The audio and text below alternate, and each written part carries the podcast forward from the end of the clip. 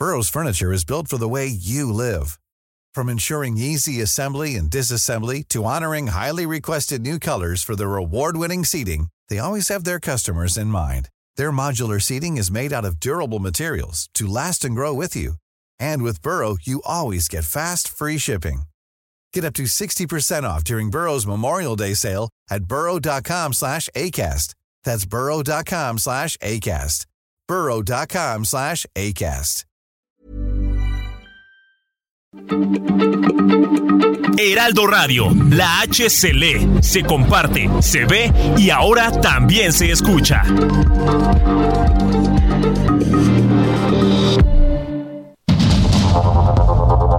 Heraldo Media Group presenta Sergio Sarmiento y Lupita Juárez. Información veraz y oportuna con un toque personal y humano. Por el Heraldo Radio, donde la H suena y ahora también se escucha.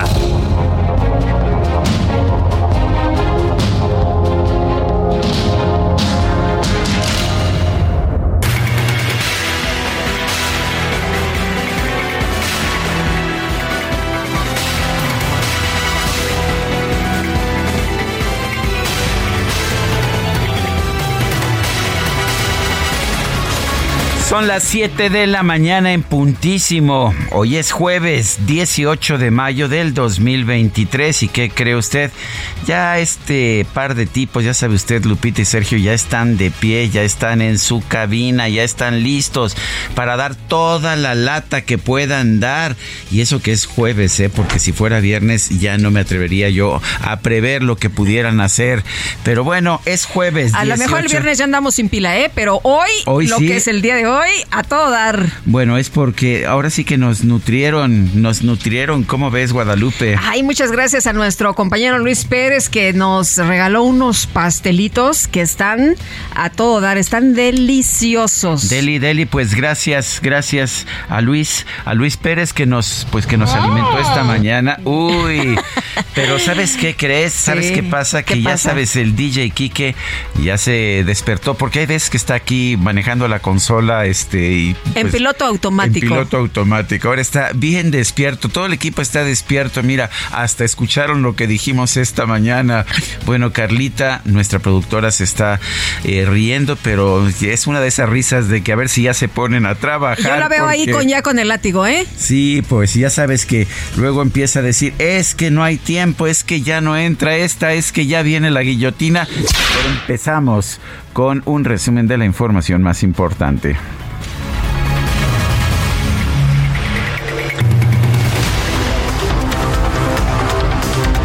Bueno, pues ¿qué cree usted? Era la sesión de la Comisión Permanente del Congreso y el presidente del Senado, Alejandro Armenta, se subió a la tribuna a quejarse.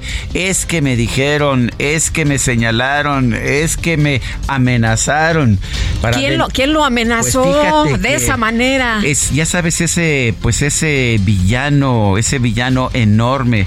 Ah, Bueno, es Alejandro Armenta creo que es más alto, pero bueno, pues ya sabes, Norma Piña, que es muy, este, muy villana, pues dice que ha recibido mensajes en WhatsApp de la ministra presidenta de la Suprema Corte de Norma Piña con muy probable intención de presionar, intimidar o pretender amenazar. acreditó como su asesor, mediante una serie de mensajes de WhatsApp, pretendió crear un canal de comunicación entre usted y su servidor. Acto seguido, presuntamente el número telefónico que usted acredita 52 55 que hago referencia a mi número telefónico recibí mensajes a las 9 con un minuto con la muy probable intención de presionar, de intimidar o incluso de pretender amenazar al suscrito por mi desempeño como legislador federal. Bueno, pues, ¿qué le parece? Todo el mundo quedó sorprendido y dijo, ay, no seas así, Armenta, hombre. Pero bueno, los legisladores de oposición pusieron en duda los hechos denunciados por el senador Armenta. El senador Germán Martínez del Grupo Plural dijo que ningún legislador debe ser reconvenido. Sin embargo, expresó su solidaridad a la ministra Norma Piña la mitad de la solidaridad que tienen con la plagiaria Yasmín Esquivel, la mitad de la solidaridad que tienen con el fraudulento Arturo Saldívar, que quiso dos años más por encima de la Constitución, es la que yo quiero ver para Norma Piña. Solidaridad con la República es solidaridad con el Senado, solidaridad con la República es solidaridad con la Corte, solidaridad con la República es solidaridad también con el presidente, aunque cometa estupideces aunque proponga tonterías, aunque haga circo mañanero, aunque haga consultas babosas. El diputado del PAN, Santiago Krill, llamó al presidente López Obrador a fijar una hora para reunirse este jueves. Aseguró que le va a explicar al mandatario por qué no se puede recortar recursos al Poder Judicial. Reitero eh, que el reto que le hice yo al presidente pues yo espero tener su respuesta el día de mañana. Eh, le quiero explicar por qué no se puede tocar el presupuesto del Poder Judicial. Eh, esto no solamente está en la Constitución Política de los Estados Unidos, que mañana se lo voy a decir, sino también en tratados internacionales. Eh, y además, que ha sido reiterado en las leyes, por ejemplo, la ley de austeridad que él mismo ha promovido, pero no se da cuenta de esto, quizá no lee lo que promueve eh, y ciertamente no conoce la Constitución. Bueno, y el vice, la vicecoordinadora del PAN en el Senado, Kenia López, denunció que el presidente López Obrador y su familia le cuestan al erario más de 400 mil pesos mensuales.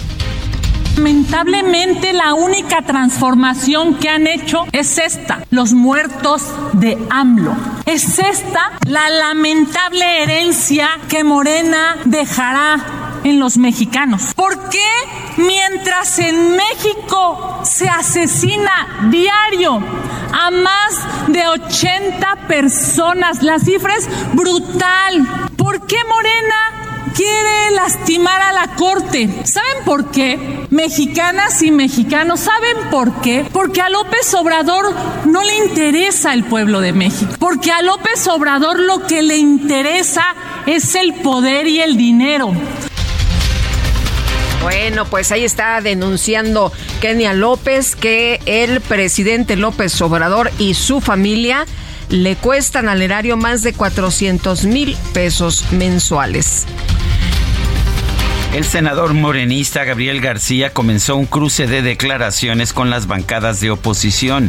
Afirmó que la derecha moderna, se refirió a la frase que utilizó Lili Telles en un discurso, está angustiada porque el tigre del pueblo organizado va a ganar las elecciones en el Estado de México.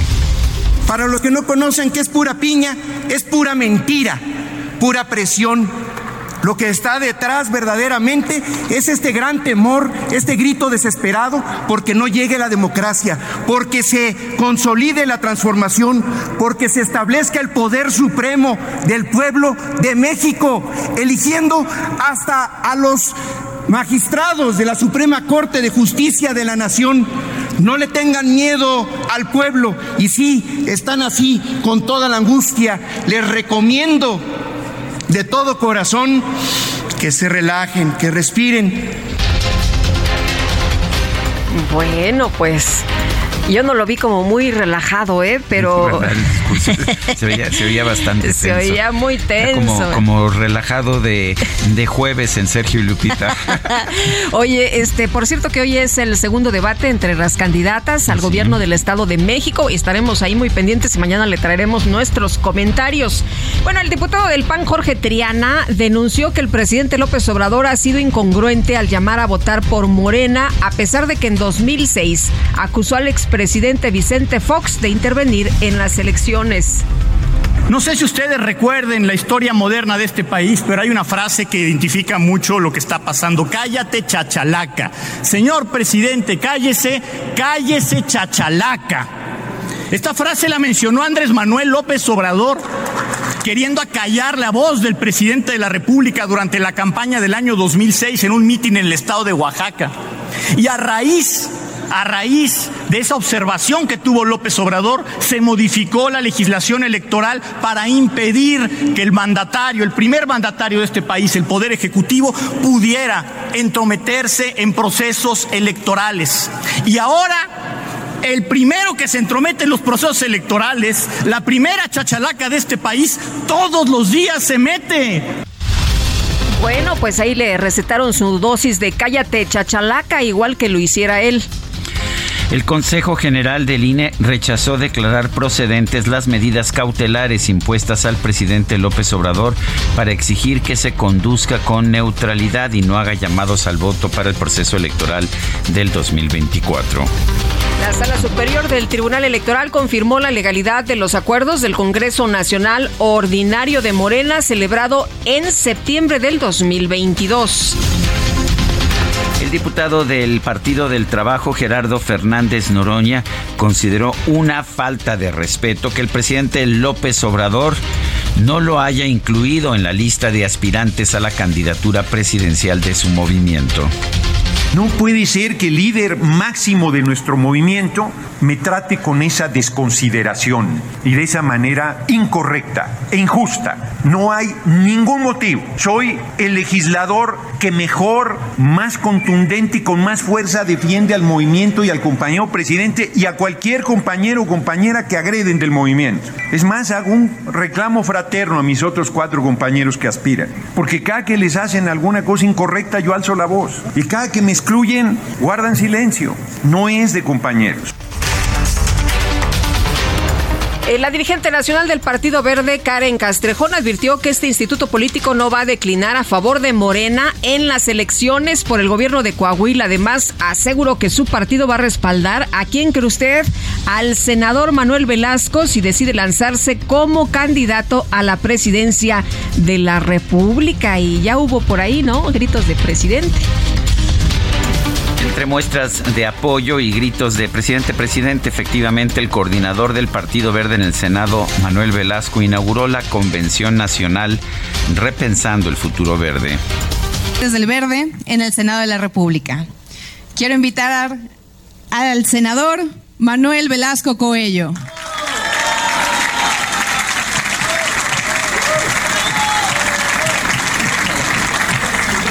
Muchas gracias compañeras, compañeros del Partido Verde. Bueno, y el Consejo Nacional de Humanidades, Ciencia y Tecnología llevó a cabo un foro sobre el maíz transgénico y el uso de glifosato con el objetivo de presentar los argumentos jurídicos que sostienen las acciones del gobierno de México en contra de estos productos. Era, era un foro y que cree, no invitaron a quienes defienden el uso del maíz transgénico. Se les olvidó, yo creo. Presidente Andrés Manuel López Obrador recibió en Palacio Nacional al empresario Germán Larrea de Grupo México, luego de que se pronunció a favor de que esta firma adquiera Banamex. Bueno, y este miércoles la jefa de gobierno Claudia Sheinbaum encabezó la primera sesión ordinaria 2023 del Consejo Económico, Social y Ambiental de la Ciudad de México. La jefa de gobierno también adelantó que la Secretaría de Salud de la ciudad va a presentar una nueva recomendación sobre el uso del cubrebocas, de las mascarillas tras el fin de la emergencia sanitaria por COVID-19. La Fiscalía General de la Ciudad de México informó que el cuerpo de la joven Leslie Martínez Colín ya fue identificado por sus familiares. Sin embargo, explicó que por protocolo aún se van a realizar los exámenes de genética correspondientes.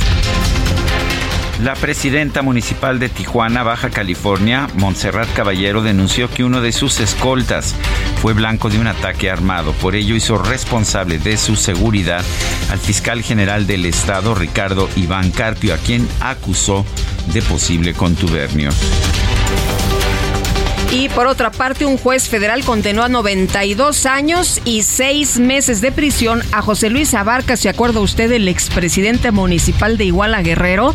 Bueno, pues eh, se fue acusado, fue condenado por el delito de secuestro en agravio de seis integrantes del movimiento campesino Unidad Popular juez federal absolvió del delito de delincuencia organizada a Sidronio Casarrubia Salgado, presunto líder de Guerreros Unidos, debido a que la Fiscalía General de la República no pudo acreditar, dice, la existencia de ese grupo criminal al que se le atribuye la desaparición de los 43 normalistas de Ayotzinapa.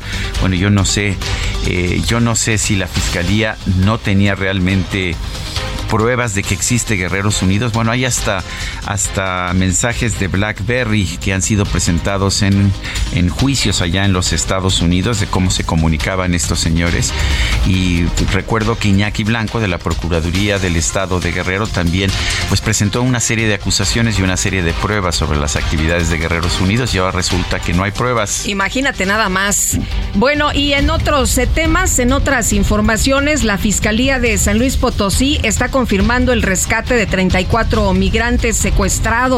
Esta información la da a conocer la Fiscalía. Se trata de este grupo que desapareció el lunes en territorio potosino. Fue ubicado en Doctor Arroyo, de acuerdo con la información que se da a conocer.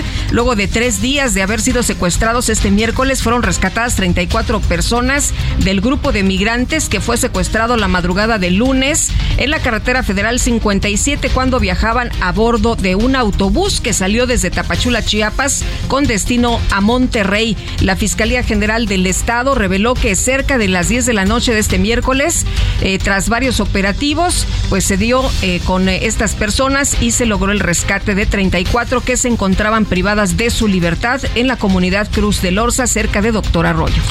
buena noticia para empezar esta mañana. Rescatados los secuestrados de San Luis Potosí.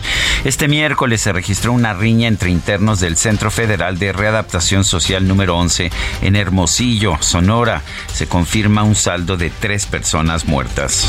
El canciller Marcelo Ebrard consideró que este, eh, pues, eh, el, caso de las personas rescatadas, eh, de los migrantes rescatados, demuestra la importancia de que los migrantes utilicen vías regulares que han abierto el gobierno de los Estados Unidos para llegar a ese país. Hay reacciones del canciller Marcelo Ebrard sobre pues personas que habían sido rescatadas previamente desde el día de ayer y hoy por la mañana pues ya se da a conocer el rescate de otros 30.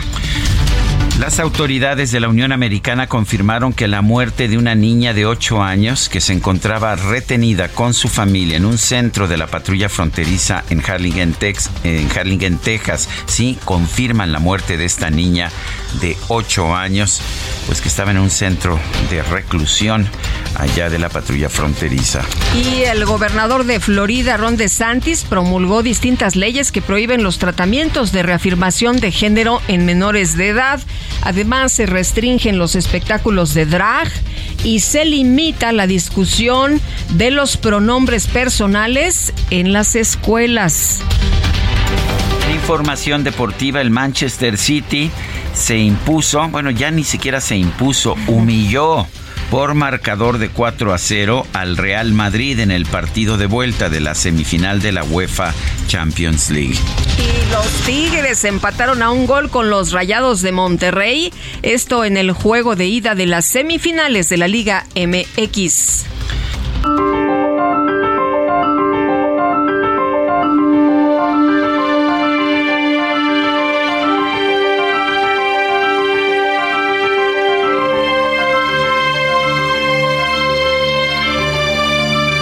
A la frase del día. La pregunta más básica no es qué es mejor, sino quién decidirá qué es mejor. Thomas Soul.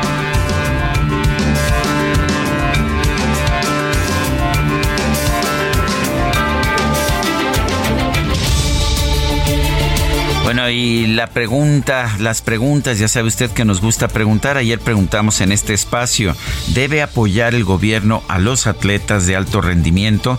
Nos dijo que sí el 95.9% de los que respondieron, que no el 3.1%, quién sabe, 0.9%. Recibimos en total 4.252 participaciones. La que sigue, por favor. Bueno, y sí, efectivamente, mi querido DJ Quique, gracias por recordarme que ya viene la siguiente pregunta. Ya la coloqué en mi cuenta personal de Twitter arroba Sergio Sarmiento. Debe hacerse, es lo que, a ver, debe hacerse una consulta Debe hacerse una consulta popular para saber si el pueblo quiere elegir en las urnas a los ministros de la Suprema Corte. Nos dice que sí, hasta este momento el 5.8%, que no 93.9%. El Palacio Nacional se oye sí. que no 93.9%, no sabemos 0.3%, pero pues que no lo influya el Palacio Nacional. Usted díganos qué piensa. Piensa que sí se debe hacer la consulta, que no se debe hacer la consulta. El no sabemos 0.3%. En 46 minutos llevamos 1.579 participaciones.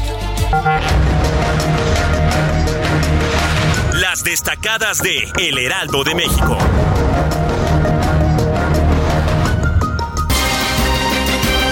Itzel González, ¿qué tal? Muy buenos días. Cuéntanos qué hay de información esta mañana.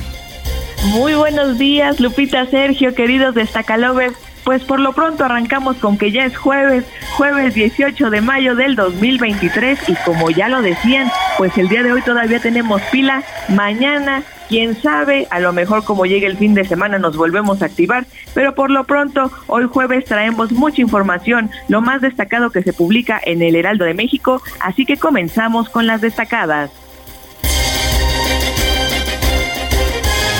En primera plana. Su corcholata, el verde apuesta por Manuel Velasco. La militancia del Partido Verde destapó la eventual candidatura del senador para 2024, quien dijo que si participa será ganador. País, exalcalde de Iguala, abarca 92 años de cárcel. Sentencia es por secuestro de seis activistas en 2013. Ciudad de México, tu unidad segura, destacan el modelo preventivo. Se aplica en 35 unidades habitacionales más pobladas de la capital del país. Estados alerta en Tamaulipas, buscan casos de meningitis. Salud aplica triaje a 168 pacientes que son sospechosos. Orbe, reclamo diplomático. China censura posturas de las embajadas. Beijing exige eliminar los mensajes de apoyo a Ucrania y a la comunidad LGBT. Meta rumbo a 2026 inicia su camino. El próximo mundial, que es organizado por Estados Unidos, México y Canadá, presenta su logo. Y finalmente, en mercados, más mujeres preparan su retiro. En el trabajo independiente, las cuentas de afores de ellas se han acelerado según cifras de la CONSAR. Lupita, Sergio, amigos, hasta aquí las destacadas del Heraldo. Feliz jueves. Gracias, Itzel. Igualmente, muy buenos días. Son las 7 de la mañana con 22 minutos. Escucha, Guadalupe. El tiempo pasa y no te puedo olvidar. Te traigo en mi pensamiento constante, mi amor. Que Antonio Aguilar jala, sin duda. José Pascual Antonio Aguilar Márquez Barraza, mejor conocido como Antonio Aguilar, nació allá en Villanueva, en Zacatecas, la patria chica o la patria grande de Guadalupe Juárez, el 17 de mayo de 1919. Ayer era su cumple y bueno, pues nosotros lo estamos festejando el día de hoy. ¿Te parece, Guadalupe? Me parece muy bien y cantemos, cantemos. Cantemos. Esto se llama Triste Recuerdo. Dime qué cosa me hiciste que no te puedo olvidar. Enséñale al sol cómo se debe de brillar. Viera Antes, el DJ Kike era recatado y sabía cuándo apagar los micrófonos, pero parece que con la consola nueva ya no, ya no encuentro el botoncito. pido a Dios que vuelvas. Ay, Guadalupe. Ay, ay, ay. Bueno, son las 7 con 24. Espero no me estén escuchando Este, es que, allá arriba. allá arriba. Híjole. Es muy temprano, Lupita. Aquí estamos nosotros solitos y aquí nosotros y el equipo. 7 con 24, nuestro número, mándenos mensajes de WhatsApp 55 20 10 96 47. Repito, 55 20 10 96 47. Me pide el DJ Kike eh, hacer un anuncio que haremos con brevedad. Es no se puede criticar al DJ Kike en esos mensajes de WhatsApp. Vamos a una pausa y regresamos. Al escucharla te acuerdes de mí como me acuerdo de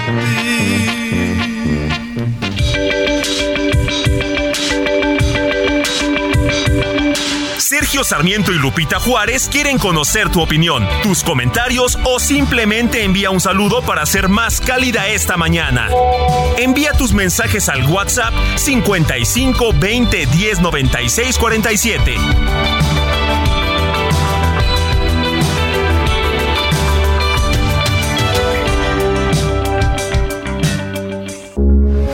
Heraldo Radio, con la H que sí suena y ahora también se escucha.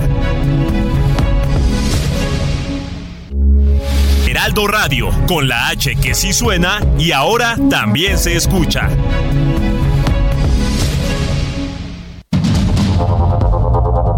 Continuamos con Sergio Sarmiento y Lupita Juárez por el Heraldo Radio.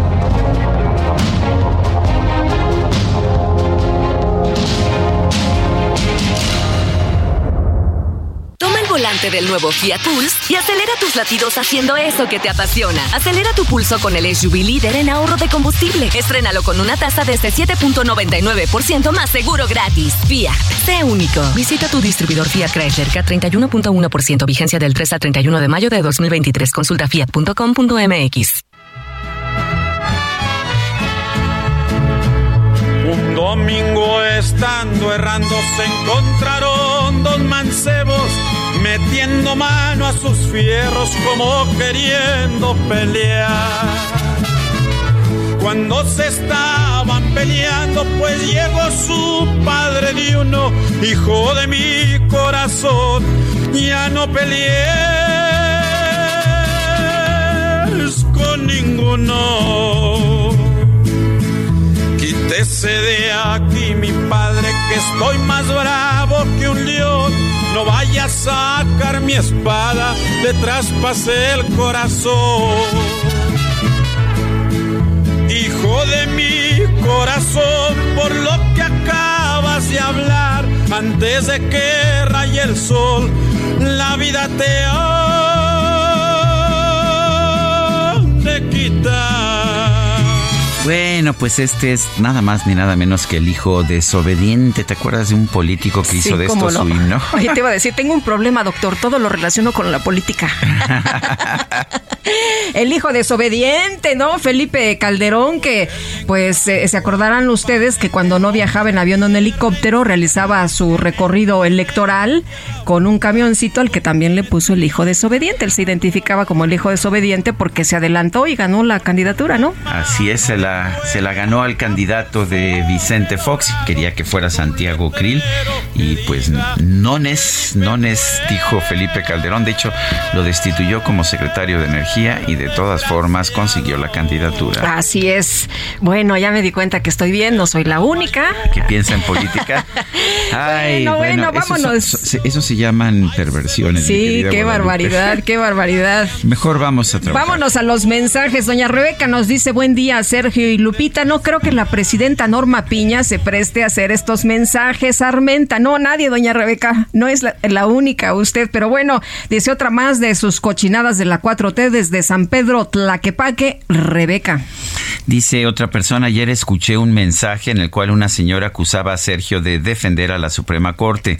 Me dieron ganas de llorar al pensar que desgraciadamente hay tantas personas ignorantes y que el resentimiento de la mente retorcida de su presidente mío no es alimente esa ignorancia. Pobre México, no nos da su nombre esta persona. Eh, deseo tengan un hermoso día. Soy Elizabeth de Iztapaluca. Me da mucha tristeza, coraje, impotencia al saber que los feminicidios van en aumento. ¿A cuántas madres, hijos, hermanos les han quitado a sus seres queridos? Por favor, padres, eduquemos a nuestros hijos para que respeten a las mujeres. A veces como padres sabemos del maltrato que le dan a las mujeres y no hacemos nada. Pues ah, qué bueno que reflexiona usted de esa manera. Estoy 100% de acuerdo con usted. El presidente López López Obrador ya ha confirmado que se logró el rescate de los migrantes desaparecidos allá en la zona de Matehuala, en San Luis Potosí. Vamos a escuchar. Bueno, eh, vamos a informarles sobre los migrantes que estaban desaparecidos en Matehuala, en San Luis Potosí, y ya eh, se logró recuperarlos, rescatarlos y les va a informar ahora el general secretario, va a informar a, eh, a todos los mexicanos, a quienes nos ven, nos escuchan, porque sí era motivo de preocupación. Entonces vamos a, a informar sobre eso bueno, pues es la voz del presidente López Obrador. Por su parte, el uh, titular de la Secretaría de la Defensa Nacional, el general Luis Crescencio Sandoval, confirmó que fueron rescatados más migrantes secuestrados en Matehuala, San Luis Potosí. Indicó que las 33 personas fueron localizadas en los límites del estado con Nuevo León. Vamos a escuchar. A las 3.30 de la tarde se localiza uno más en el Tajo, doctor Arroyo, Nuevo León. Eh, y el día de hoy, hasta las 3.13 de la mañana, se fue, fue localizado 33, 33 migrantes más aquí en la carretera 30 eh, este, el kilómetro 30 de la carretera 57, límites con San Luis Potosí y Nuevo León. Ahí se localizaron. Eh, todos fueron trasladados a la delegación del Instituto Nacional de Migración en San Luis Potosí. Estos eh, migrantes, los 49 migrantes, son 23 hombres, 15 mujeres, 6 niños, 5 niñas, eh, las nacionalidades son siete de Venezuela, 19 de Honduras, dos de Brasil, uno de Cuba, 14 de Haití y seis de El Salvador. Pues bueno, son las palabras del general secretario Luis Crescencio Sandoval. Bueno, y este miércoles, como ustedes saben, el presidente se refirió a la famosa consulta popular para elegir a los ministros de la Suprema Corte a través del voto ciudadano. Vamos a platicar con Francisco Burgó, abogado constitucionalista y catedrático de la Facultad de Derecho de la UNAM sobre este tema. Francisco, ¿cómo estás? Buenos días.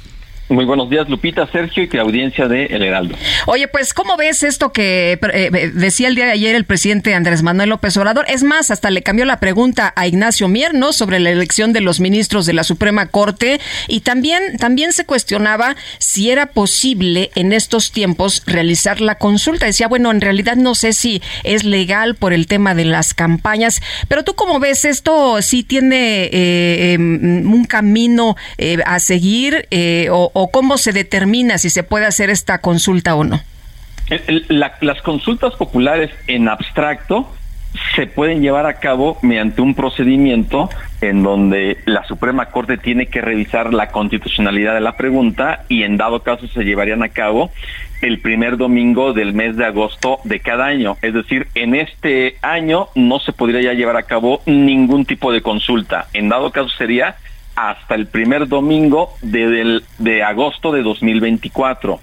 Ahora, específicamente la materia de la pregunta que se pretende, que tiene que ver con la elección de los integrantes del Poder Judicial de la Federación o específicamente de los ministros, magistrados y jueces que puedan ser electos por el voto popular, resulta que la Constitución va a establecer una serie de, de, de, condicionantes en donde va a haber temas que no van a poder ser objeto de consulta popular, entre esos la materia electoral. Y el hecho de que se consulte a los ciudadanos o eventualmente se pretenda consultar si es que quieren que los ministros sean electos por el voto popular, eso es materia electoral y en automático la Suprema Corte cuando llegue a revisar la constitucionalidad de esta materia de la consulta tendrá que desecharla por inconstitucional. Y en esos momentos otra vez van a atacar a la Corte porque van a decir que la Corte no quiere ella misma autorizar una pregunta, pero la pregunta no tiene, no tiene sentido, no tiene un asidero en la propia Constitución. Y eso es importante decirlo, basta leer el artículo 35 de la Constitución en su fracción octava, en donde ahí se establece qué es lo que no puede ser objeto de consulta popular, pero además, si se quiere reformar la Constitución, que se presente una iniciativa tal cual como ya la presentó el senador Alejandro Armenta, que va relacionada precisamente con que se elijan por voto popular a los integrantes del Poder Judicial. Él sí habla en lo general, pero bueno, si se quiere presentar la, la iniciativa, que se presente. ¿Y para qué iniciar algo que no tiene ningún fin o ninguna viabilidad desde el punto de vista constitucional. Bueno, ya hemos visto que estas consultas son más bien instrumentos políticos, no instrumentos para para atacar algún villano favorito, instrumentos para defender alguna posición. Eh, ¿Sería este el propósito? ¿Y qué pasa entonces con las consultas? ¿No se están devaluando a ojos de la población?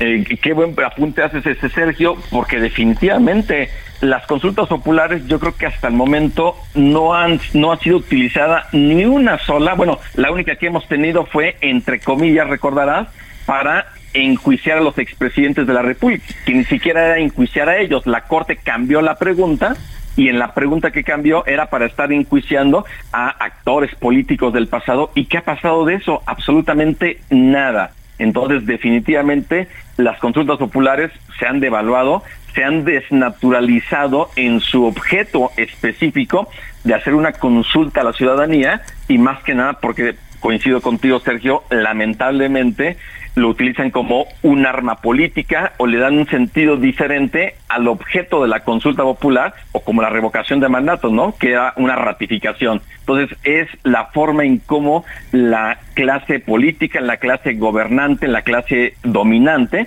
está utilizando figuras que se establecen en la Constitución, pero con un fin distinto para el cual han sido creadas.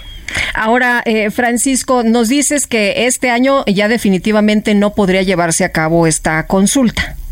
Así es, ni, ni esta ni ninguna otra por el procedimiento, porque en el mes de noviembre es cuando tiene que quedar ya definida, en, en el mes de noviembre previo al mes de agosto en que se llevará a cabo la consulta. Por eso es que ahorita, en términos abstractos, sí daría tiempo para organizar una consulta para que sea el primer domingo de agosto de 2024. Pero, insisto en abstracto, pero en específico no tiene viabilidad jurídica esta pretendida consulta sobre la elección de ministras, ministros a voto popular directo. Pero esto significa que se puede causar ruido y que pues eso es lo que le interesa al presidente, ¿no?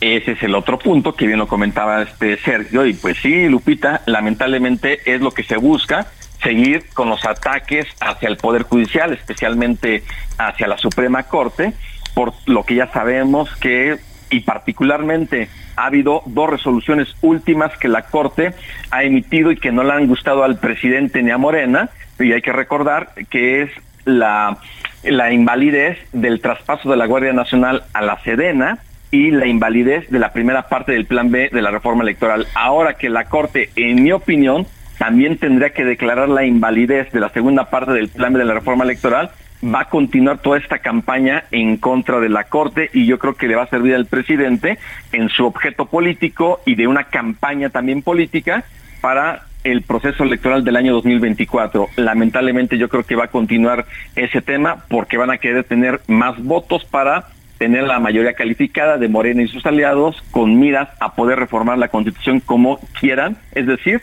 someter al Poder Judicial, a la Suprema Corte, al presidente o presidenta próxima de la República pensando que pudiera ganar en ese escenario Morena.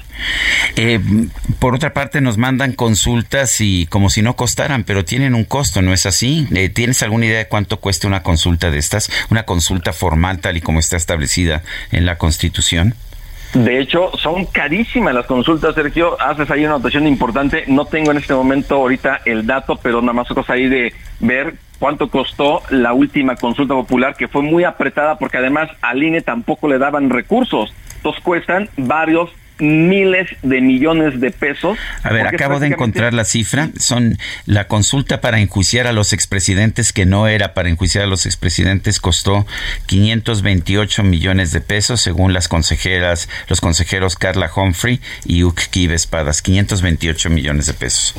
Y fue con un presupuesto muy apretado y ni siquiera se instalaron todas las casillas. Entonces, fue un costo, digámoslo así, del contexto pero si se quisiera hacer una consulta con una organización muy similar a la de un proceso electoral, realmente sale muchísimo más caro y ahí todavía se ocupó o se recicló material. Entonces, sí sale carísimo y me parece un despropósito hacer una consulta cuando ellos tienen la facultad para presentar iniciativas, porque además, si se quiere reformar la constitución, no se necesita ninguna consulta popular y además también dudo muchísimo que se pueda llegar a tener la participación de ese 40% de la ciudadanía que se requiere para que puedan ser vinculantes esas...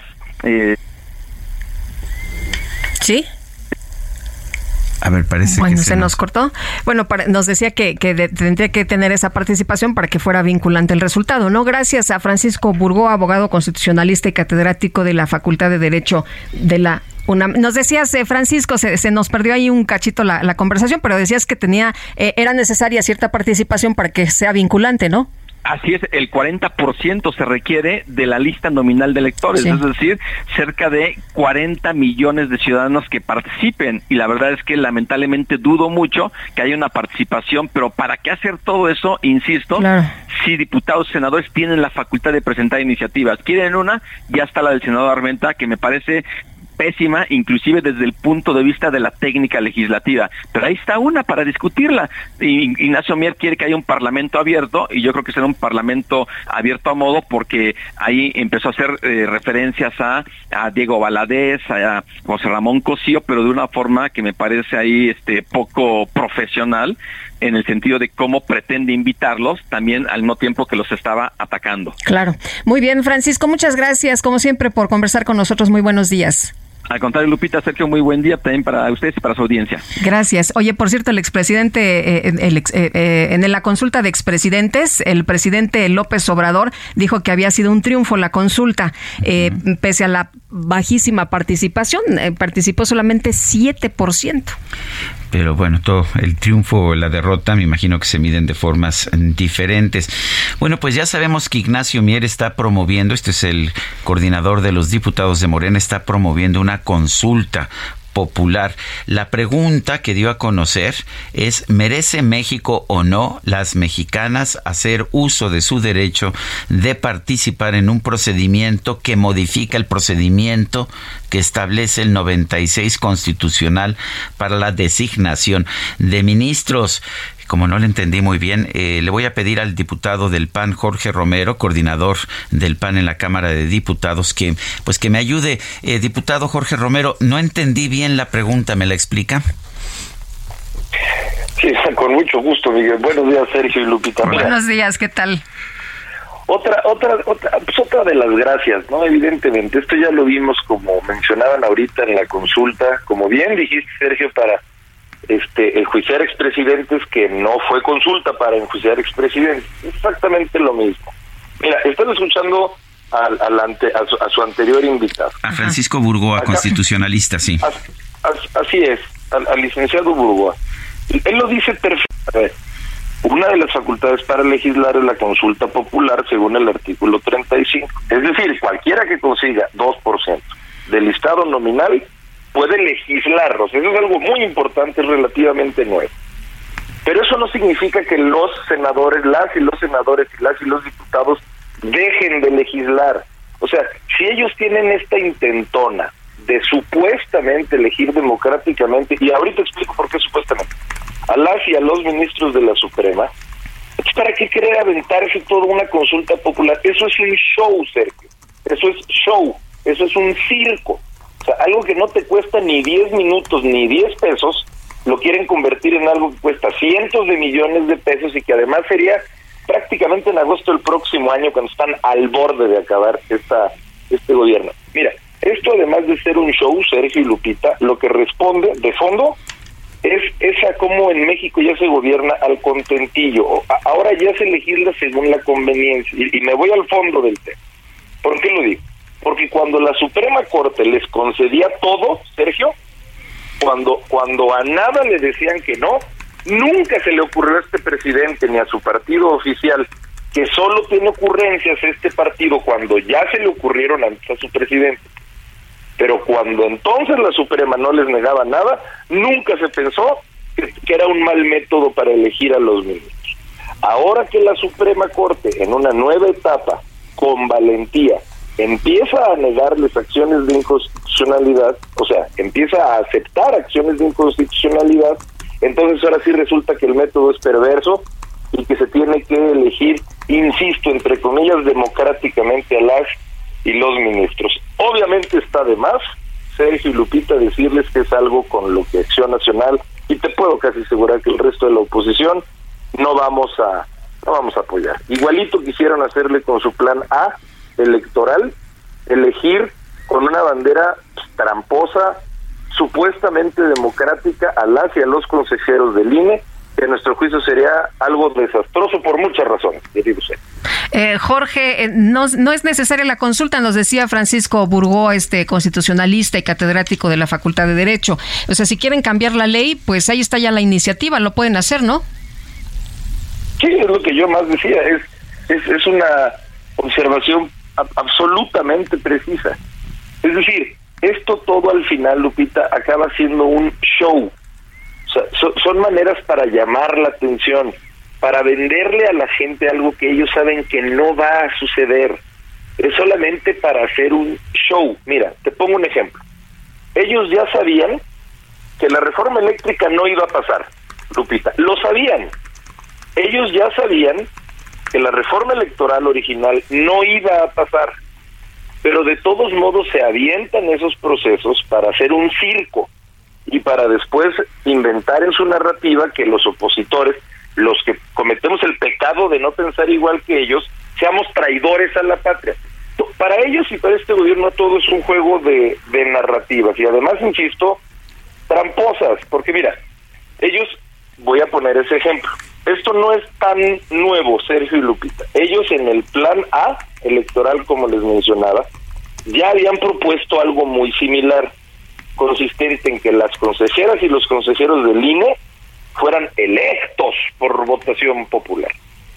Entonces, pues eso claro que suena muy lindo, pues, o sea, toda la gente que nos está escuchando, pues obviamente escucha eso y de instancia, de primera instancia, debe de decir, bueno, ¿y qué tiene de malo eso? Ah, no, la democracia no tiene nada de malo en sí, sí, nada más que lo que no decían, en el caso de los consejeros del INE, es que la gente solo iba a poder votar, Lupita, de entre las propuestas que hiciera el presidente o dentro de las propuestas que hiciera la Cámara de Diputados por mayoría simple. Muy, muy imparciales iban a ser, segurísimamente iban a ser personas muy imparciales. Miren, para, para nosotros esto de querer someter a votación cargos tan importantes como lo son los judiciales, es porque hoy por hoy Morena jura y perjura que tienen mayoría con la gente. Pues está bien, en su arrogancia que crean lo que quieran. Yo alguna vez se los dije en tribuna. Esa mayoría que, que, hoy ustedes, así les decía a ellos, creen tener, es una mayoría que tarde o temprano se va a acabar. Algún día va a llegar otra mayoría política y, y yo les preguntaba, ¿y cuando llegue esa otra mayoría política, ustedes van a seguir queriendo, ustedes Morena, que los árbitros en este país los sigan votando las mayorías? Es algo absurdo, es algo ridículo, es algo que sabemos que ni siquiera va a pasar. Sergio Bueno, pues yo quiero agradecerte, Jorge Romero, coordinador del PAN en la Cámara de Diputados, esta conversación. Muchas gracias a ti, Sergio Lupito, todo su auditor. Gracias, buenos días. El eh, diputado federal panista Santiago Krill retó al presidente López Obrador a que dialogue con él el día de hoy, a pesar de que el presidente pues ya adelantó que no.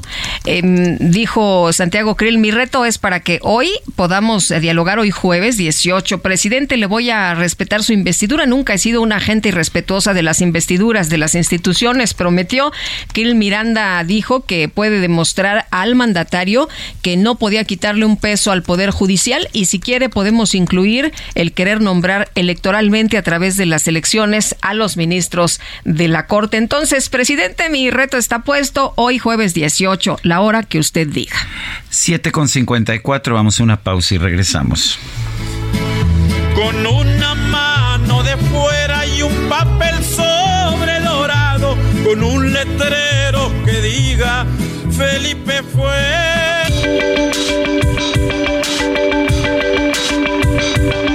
Sergio Sarmiento y Lupita Juárez quieren conocer tu opinión, tus comentarios o simplemente envía un saludo para ser más cálida esta mañana. Envía tus mensajes al WhatsApp 55 20 10 96 47.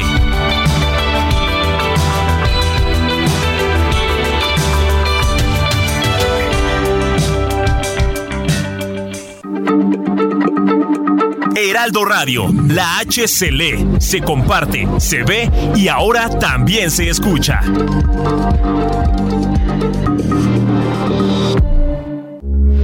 Heraldo Radio, con la H que sí suena y ahora también se escucha.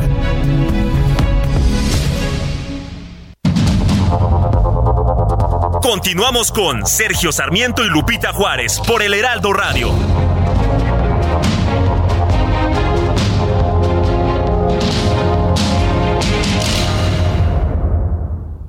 Volante del nuevo Fiat Pulse y acelera tus latidos haciendo eso que te apasiona. Acelera tu pulso con el SUV líder en ahorro de combustible. Estrénalo con una tasa desde 7.99% más seguro gratis. Fiat, sé único. Visita tu distribuidor Fiat Chrysler K31.1% vigencia del 3 al 31 de mayo de 2023. Consulta fiat.com.mx.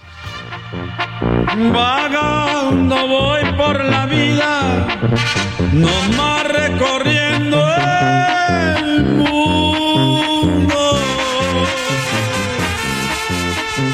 Si quieren que se los diga, yo soy un alma sin dueño, a mí no me importa nada, para mí la vida es un sueño. Yo tomo cuando yo quiero, no miento, soy muy sincero. Pues qué tal otra probadita de la música del zacatecano Antonio Aguilar. Y no es que en este programa se le dé preferencia a los zacatecanos, pero pues la verdad es que sí, ¿verdad? bueno, ya sabe usted, este, el corazón puede más que a veces la... Aquí no hay nepotismo. Aquí no hay nepotismo pero hay preferencias. No voy a llevarme Gusto al gusto. No, ya quítamela aquí que Se la sabe todas, ¿eh? Todas. Bueno, pues es Antonio Aguilar. Él nació el 17 de mayo de 1919 allá en Villanueva, Zacatecas. Falleció el 19 de junio del 2007 en la Ciudad de México. Yo lo quería guardar para junio, pero pues quién sabe luego qué pasa. Carlita, ¿no? Carlita se impuso bueno, el día no de había ayer. forma. Yo había sugerido, pues, ya sabes, algo sutil, New Age, como Enya, pero no, aquí dijeron, aquí truenan mis, este... Mis pistolas. Mis pistolas, bueno. Bueno. Tenemos mensajes de nuestro público. Tenemos mensaje. Oye, un día hice un cumple ¿Así? con, ya sabes, con banda y toda la cosa. ¿En serio? Una callejoneada, ¿No como se utiliza. No invité, mi No, querido hombre. Sergio. Qué mal. Muy mal de mi parte. Ya sabes, con el burrito ahí, el mezcalito. Ah, el no, burrito, este, bueno, Bartolo. bueno. El burrito que va cargando el mezcal. Sí, por eso, Bartolo. Pues no me Bartolo acuerdo. es el burrito. No me acuerdo. ya no me acuerdo. Oye, vámonos mejor a los mensajes. Vámonos, sí. Nos dice una persona en nuestro ¿qué tal Sergio Lupita, DJ Kike? Excelente jueves, soy del Estado de México y me preocupa cómo pinta la situación. Todo indica que gana Delfina. Eh, nos dice JP Andrade, pues estamos en una democracia y gana el que más votos tenga, ¿no? En estos momentos, pues todavía la moneda está en el aire, hay algunas encuestas, pero lo que nos dicen es que la encuesta más importante, pues es el día de la jornada electoral. Y usted vaya y vote y vote por quien usted quiera con libertad. Dice una persona, se alcanzó a escuchar un poco la manera de cantar de Lupita. Canta muy bonito. Ojalá nos deleite dejándonos escucharla cantar. Es Alejandro, pues prepárenle No, la pista, por favor, aquí a Lupita No, don Juárez. Nos va a Alejandro. deleitar. Deténme, Sergio, deténme. Oye, nos dice otra persona, buen día, realmente Lupita Juárez no canta, ay, no canta, ¿ya ves? No canta mal las rancheras. Lo que pasa es que me habían hecho malas, eh, malas Mala críticas, mala malas fama, críticas. sí, no, Dice, este, que deje abierto el micro el DJ Kike para escuchar su armoniosa voz. Saludos, Carlos Cotero de Tlanepantla de Vaz. Pues vamos organizando una callejoneada, ¿qué les parece? Hay que darle gusto al gusto. La vida pronto se acaba. Híjole, la vida pronto se acaba mejor. Vámonos al clima. El pronóstico del tiempo con Sergio Sarmiento y Lupita Juárez.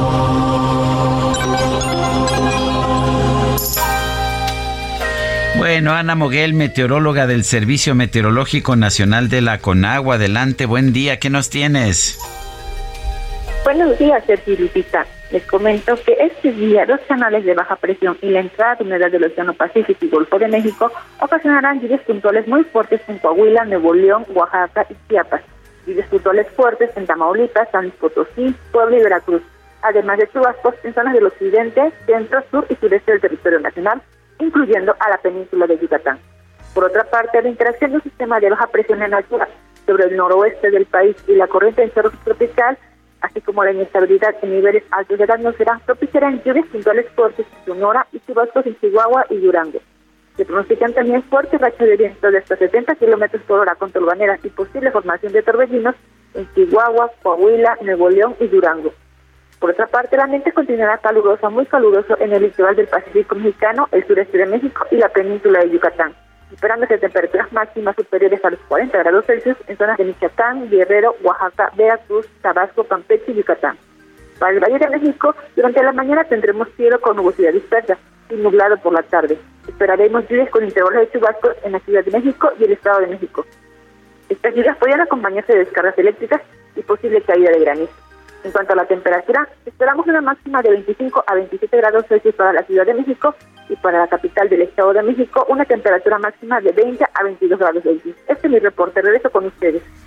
Muy bien, gracias Ana Moguel por esta información. Muchas gracias. Bueno, y durante la sesión de la Comisión Permanente del Congreso, el presidente del Senado, Alejandro Armenta, pues, ¿qué cree usted? Subió a la tribuna y lo que ocurrió después llamó mucho la atención, sorprendió francamente porque denunció que ha recibido presuntos mensajes de la ministra presidenta de la Suprema Corte, Norma Piña, y luego ve pues, los mensajes y dices, bueno, este, así como están redactados, pues la verdad no se da crédito, pero bueno, pues él dice que recibió estos mensajes con la muy probable intención de amenazar. Vamos con Misael Zavala que nos tiene toda la información. Misael, qué gusto saludarte, ¿cómo estás? Buenos días, cuéntanos. Buenos días, Lupita. Buenos días, Sergio. Efectivamente, Lupita, pues de manera sorprendente, el presidente de la mesa directiva del Senado, Alejandro Armenta, tomó la tribuna para presentar a la comisión permanente, pues eh, una denuncia con supuestas conversaciones vía WhatsApp, presuntamente del teléfono de la ministra presidenta de la Suprema Corte, Norma Piña, donde supuestamente lo amenaza por la propuesta para elegir a ministros por el voto popular. Al arrancar la sesión de la comisión permanente, el senador morenista expuso que el día, eh, pues miércoles por la noche, se comunicó a su oficina una persona que supuestamente es del equipo de la ministra Norma Piña para pedir el teléfono del presidente del Senado. En mensajes vía WhatsApp, un usuario de esa red le comenta que es Norma Piña y comienza a pedirle que reconvenga su postura sobre el tema de la elección de los ministros de la Corte. Usted puede ver a los ojos a sus hijos o hija, después de lo que dice, expone uno de los mensajes vía WhatsApp. Ante esto, el senador Armenta presentó una carta que envió a la presidenta de la Suprema Corte para pedirle que aclare si ella escribió realmente esa conversación o si en realidad es un número telefónico. En respuesta, pues Sergio Lupita, la vicecoordinadora del PAN en el Senado, Kenia López Rabadán, acusó que esa petición del presidente del Senado es nada más y nada menos que un circo, pues en ningún momento se ve que los mensajes sean ofensivos, violentos o ilegales. La panista sostuvo que no hay duda que claramente Norma Piña ha desempeñado su cargo de manera honesta y correcta y esto es lo que pues le ha causado problemas a la cuarta transformación. También en este sentido reaccionó el vocero de Morena en el Senado, César Cravioto, quien señaló que una integrante del Poder Legislativo, haciendo referencia a Kenia López, en lugar de que se solidariza con el presidente del Senado, ahora insulta a Alejandro Armenta y defiende a la cabeza del poder del poder judicial porque pues ahora son supuestos héroes. En ese sentido, pues eh, ya se envió la carta de Alejandro Armenta a la presidenta de, la Suprema Corte de Justicia de la Nación y pues estaremos eh, pues atentos a la respuesta que se reciba en los próximos días. Sergio Lupita, hasta aquí la información. Muy bien, Misael. Muchas gracias. Muy buenos días. gracias, buen día. Gracias, Misael. Yo debo señalar en este tema que la verdad es que no sabemos, es muy fácil imitar estos mensajes, es muy fácil falsearlos. y acabo de, retuitear hace un rato unos mensajes de, una persona que conozco que dice que el senador Armenta le, le se puso en contacto con él para ofrecerle unas donas de chocolate y ahí está todo de cómo, cómo está toda la conversación, ya la tuiteé, pero sí debo señalar algo. Bueno, ciertamente no hay amenazas en esos mensajes, pero la Suprema Corte de Justicia de la Nación hasta este momento que estamos hablando no ha negado la veracidad de los mensajes, no los ha negado. Y esto en el medio político pues significa que está aceptando que los mensajes sí son de, de Norma Piña y reitero, es muy fácil falsificarlos, pero no hay una negación hasta este momento de la veracidad de los mensajes. Vamos a otros temas cuando son las 8 de la mañana con 10 minutos. La Fiscalía General de Justicia de la Ciudad de México informó que el cuerpo localizado en el municipio de Huitzuco de los Figueroa Guerrero, según el reconocimiento hecho por familiares, corresponde, corresponde al de Leslie Martínez Colín, otra, pues otra tragedia de esas que nos estamos acostumbrando a vivir en nuestro país. Eh, tenemos en la línea telefónica a Mario Vergara, la hormiguita. Él es buscador también, él está buscando a su hermano Tomás. Eh, Mario Vergara, gracias por conversar con nosotros. ¿Qué piensan ustedes de este hallazgo de lo que parece ser el, cuerpo de, de Leslie Martínez y qué tan, pues qué tan difícil es la situación en este momento para los desaparecidos en nuestro país? Ah, buen día a todos. Yo soy Mario Vergara, la hormiguita, y busco a mi hermano Tomás, quien fue secuestrado el 5 de julio del año 2012 en Huitzuco Guerrero y hasta el día de hoy es un desaparecido. Ah, tenemos más de 100.000 desaparecidos en este país. Yo sigo sin encontrar a mi hermano. Gracias a la lucha de los papás de los 43, yo empecé a buscar cuerpos en fosas clandestinas en el año 2014. Hoy en día tengo un compromiso con todos los muertos que estén tirados o enterrados en algún lugar de nuestro país. Si me llega información, tengo que ir a, a, darle vida a ese cuerpo, a desenterrarlo y regresarlo con sus familiares. Llegó un anónimo a mi trabajo diciendo que había un cuerpo tirado de una mujer sin vida en la autopista del Sol El anónimo no denunció a las autoridades por miedo a represalias. Y, se acercan a uno porque en nuestras redes publicamos ayúdanos a encontrar a nuestros familiares. Si tú sabes dónde hay personas enterradas o huesos tirados en los cerros, avísanos. Solo queremos darles un entierro digno. Este es nuestro mensaje que mandamos a la sociedad y es así como este anónimo se acercó a nosotros y nos dijo, yo no sabía que se trataba de Leslie, Llegué a la escena, solo vi un cuerpo boca abajo de una mujer joven de piel blanca y de cabello rojo y difundí en, en mi Facebook lo, lo, que habíamos encontrado por si alguna persona buscaba a una mujer con estas características. Eh, don Mario, ¿usted eh, eh, después de este mensaje va al lugar y encuentra el cuerpo y después le da conocimiento a la fiscalía? Sí, nosotros avisamos al gobierno para que haga el levantamiento, pero era tanta la necesidad de las autoridades de ver si era Leslie, se olvidaron de protocolos.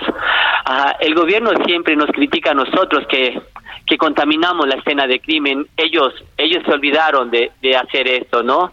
Levantaron a Leslie como si fuera un costal de papas ellos querían ver si era ella, no, no, no les importaba si era otra persona. Ah, no importa si no fuera Leslie, si hubiera hecho los protocolos y el levantamiento como la ley lo marca. ¿Cómo lo marca la ley para los que no sabemos, Mario? Debe de haber un equipo de especialistas ah, con temas forenses para hacer el levantamiento. Solo había un perito en criminalística de campo que, que está la, la, la, la sede en la región norte de Iguala, de Guerrero Ah, entonces no, no hicieron el levantamiento correcto.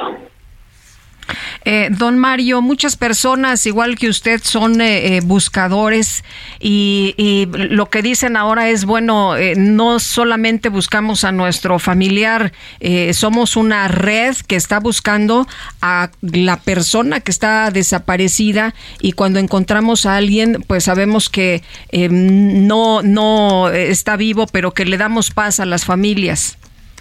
Ah, sí, nos damos cuenta que al recibir el cuerpo, aunque sea un hueso o cuerpo putrefacto, trae una paz a las familias, que yo hoy en día debería, debería decir, debería de ser algo indignante para nuestras autoridades en nuestro país. ¿Cómo es posible que nos alegremos cuando nos regresan a un familiar ya sin vida? Debería de ser lo peor para este país y para el gobierno debería de ser una gran vergüenza decir encontramos a la persona sin vida. Ojalá y que todos de hoy en adelante los encontremos con vida, pero, pero estamos viviendo una algo, algo de terror en nuestro país. Pues eh, coincido, Mario, y gracias por conversar con nosotros y pues buena suerte en, en, esta aventura que sigue usted eh, emprendiendo. Espero que encuentre a su hermano Tomás y que encuentre pues a todos estos desaparecidos que tanto lamentamos en nuestro país. Un fuerte abrazo, Mario. Ah, muchas gracias. Solo quiero decir que nos sigan ayudando a encontrar a nuestros familiares. Si alguien tiene información de dónde podemos encontrar a una persona sin vida, nos los haga saber por una llamada anónima. Muchas gracias. Bueno, pues son las 8 de la mañana con 15 minutos. Y gracias a esta persona, Sergio, que se animó a, llamar esta llamada anónima, fue que encontraron a esta joven. La fiscalía había dicho que ella, que la fiscalía la había encontrado, pero no fue eh, la llamada anónima y este buscador Mario que pues eh, acaba de decir con nosotros cuál fue la situación de cómo se encontró ah, lamentablemente el cuerpo de Leslie Martínez Colín. Bueno, y los tres turistas argentinos que fueron atacados a machetazos en las lagunas de eh, Chacagua buscan recibir eh, o buscaban eh, lo, que querían ellos era, era surfear, buscaban estas clases para practicar el deporte ahí en, en Oaxaca. hasta el momento las investigaciones no han arrojado un móvil o razón para que fueran agredidos con tanta violencia. Y bueno, la conferencia de prensa de ayer de Bernardo Rodríguez, el fiscal general del Estado, dio estas informaciones, dio estos detalles, aseguró que la investigación preliminar no ha encontrado una motivación para el ataque que causó la muerte de Benjamín Gamón, de 23 años, por lo que la línea de investigación que se sigue se basa en que Irving M., el agresor, actuó bajo los efectos de las drogas. Bueno, pues imagínate qué cosa. Y me, decías, eh, Lupita, ayer que los familiares de pues de este muchacho eh, que fue asesinado o se quejaban de que no se les dio un trato digno por parte de las autoridades. Así es, en, Sergio, en el, cuando iban a recibir el cuerpo, pues eh, se sintieron acosados, amedrentados, eh, les preguntaban, bueno, ¿y tú quién eres? Identifícate. Y decía, pues bueno, pues nada más estoy yo aquí en este cuartito, ¿no? En este lugar tan, tan pequeño, ni modo que no sepas quién soy. En fin, eh, una situación muy dramática, con este dolor tan grande. Imagínate que vienes a reconocer el cuerpo, a recoger el cuerpo, y, y, en algún pues tramo te traten mal, pues te sientes muy mal. Además hay que reconocer que la familia donó los órganos de este joven. Claro. Y que pues como se lo señalábamos ayer, el chico fue despedido como héroe precisamente del Hospital General. Vamos a otros temas. El gobierno federal llamó a no consumir Redotex, un medicamento al que ya le fue cancelado el registro sanitario. Este es un producto de esos llamados milagro para bajar de peso. Sin embargo, puede llegar a causar la muerte. Alejandro Svarch Pérez, titular de la COFEPRIS, la Comisión Federal para la Protección contra Riesgos Sanitarios, acusó que por corrupción se permitía la venta de este producto. Esto lo dijo en la conferencia de prensa de la mañana del presidente Andrés Manuel López Obrador, quien llamó a la gente a moderarse, a autolimitarse con la comida antes de optar por este tipo de productos. Dijo que no solo se informará al laboratorio que lo produce y sus distribuidores, sino a la población para que ya no lo use.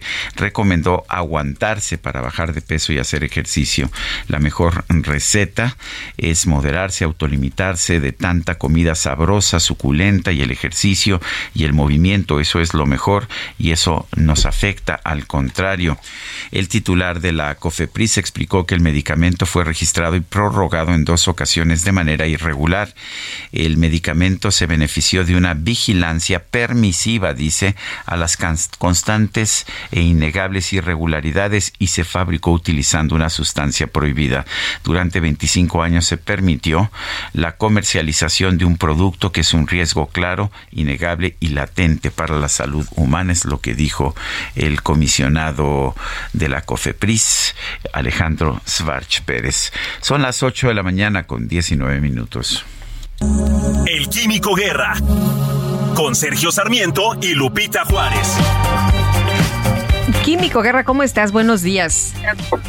Buenos días, Sergio Lupita. Fíjense que se da un paso trascendental, un paso histórico para producir hidrógeno totalmente limpio eh, a partir del agua químicos de la Universidad de Kansas y del Laboratorio Nacional de Energía de Brookhaven, liderados por el doctor James Blakemore, publican los Proceedings of the National Academy of Science, estos registros, digamos, o estos eh, protocolos de la sociedad, de las eh, academias de ciencias de los Estados Unidos, y publican los resultados de separar oxígeno e hidrógeno usando radiólisis pulsar. ¿Qué es esto? Es una técnica diferente a simplemente eh, lo que era la electrólisis que he comentado con ustedes muchas veces y que es altamente eficiente. Pero lo interesante de esto es que se logró eh, un catalizador aparte de a partir de, rodio que hace que este proceso se haga eh, verdaderamente interesante por su bajo costo y sobre todo por su gran eh, pues eficiencia para producir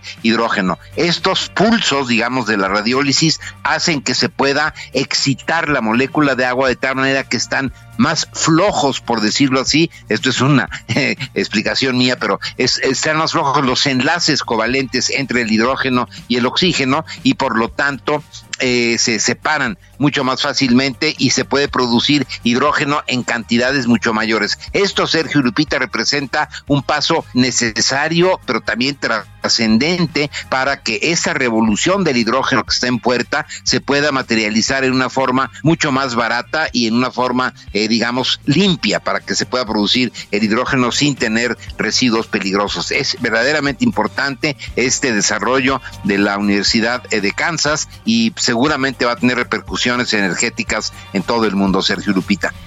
Muy bien, pues muchas gracias, Químico, muy buenos días. Al contrario, buenos días. Son las 8 de la mañana con 21 minutos. El secretario de la de la Secretaría de la Defensa, el general secretario Luis Crescencio Sandoval, aseguró hoy en la mañanera que el que su apartamento, el apartamento que fue objeto de cobertura mediática en los últimos días, un apartamento de lujo en Bosque Real, lo adquirió por un préstamo al banco y que nunca conoció a la anterior dueña. La anterior dueña eh, era una, es una mujer, hija de otro militar, un militar en retiro y accionista de una empresa que, pues, que le ha vendido productos a las, a la propia Secretaría de la Defensa, una proveedora de la Secretaría de la Defensa. Vamos a escuchar la posición del general secretario. Ese departamento que adquirí casi al inicio de la administración, eh, lo adquirí en el precio que dice la, nota, pero lo que no menciona esa nota es que el departamento era obra gris. Eh, ese edificio, ese departamento tenía 11 años en que había sido construido y por alguna circunstancia las personas dueñas anteriormente de ese departamento no habían hecho los acabados. Eh, esa fue la, oportunidad que tuve para adquirirlo eh, a ese precio en ese lugar. Eh, no es cierto que cueste 30 millones de pesos. Ese departamento lo adquirí a través de un préstamo del Banco del, Ejército. Eh, para que le den a uno un préstamo en el banco, necesita que sea ah, evaluado la propiedad, fue evaluado, eh, fue inclusive evaluado en un poquito más de 9 millones, 9 millones 800, algo así era el, precio del evaluador por las condiciones en las que estaba y este, eh, eh, el precio que se manejó en las negociaciones fue de 9 eh, millones. yo no tuve contacto con la persona dueña, sino tienen pues los, los, agentes, los agentes que, que, son agentes inmobiliarios, a través de ellos fue que hicimos la negociación y ya hasta el día de las eh, de firmar las escrituras, eh, tuvimos contacto con la persona. Eh, la, empresa que, que establece la información que es pues proveedora de la Secretaría de la Defensa Nacional, solamente eh, eh, ha, participado en varias ocasiones y solamente una, casi dos años después de, que yo adquirí este departamento, este, participó y ganó en una licitación, una licitación pública que, dentro de los parámetros que tiene eh, también cuenta con su con las personas que determinan la función pública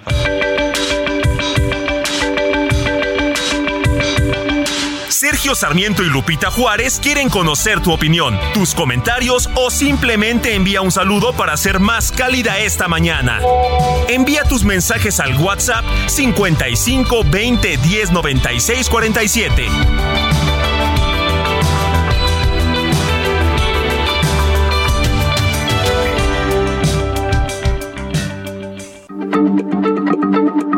Heraldo Radio, la H se lee, se comparte, se ve y ahora también se escucha.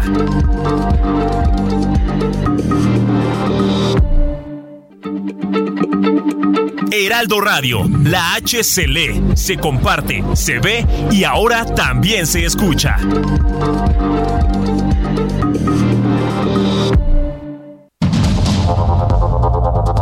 Continuamos con Sergio Sarmiento y Lupita Juárez por el Heraldo Radio.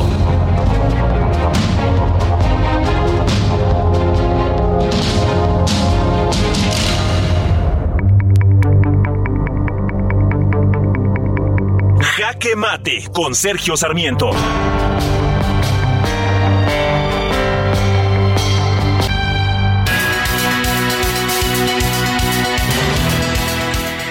Cuatro días después de que se dio a conocer que compró un apartamento de lujo en el primer año en el gobierno, en el primer año como general eh, secretario, como como el, ah, el, secretario de la Defensa Nacional, el general Luis Crescencio Sandoval, acaba de ofrecer hace unos minutos una explicación en la conferencia de prensa mañanera del presidente sobre la situación de esta compra.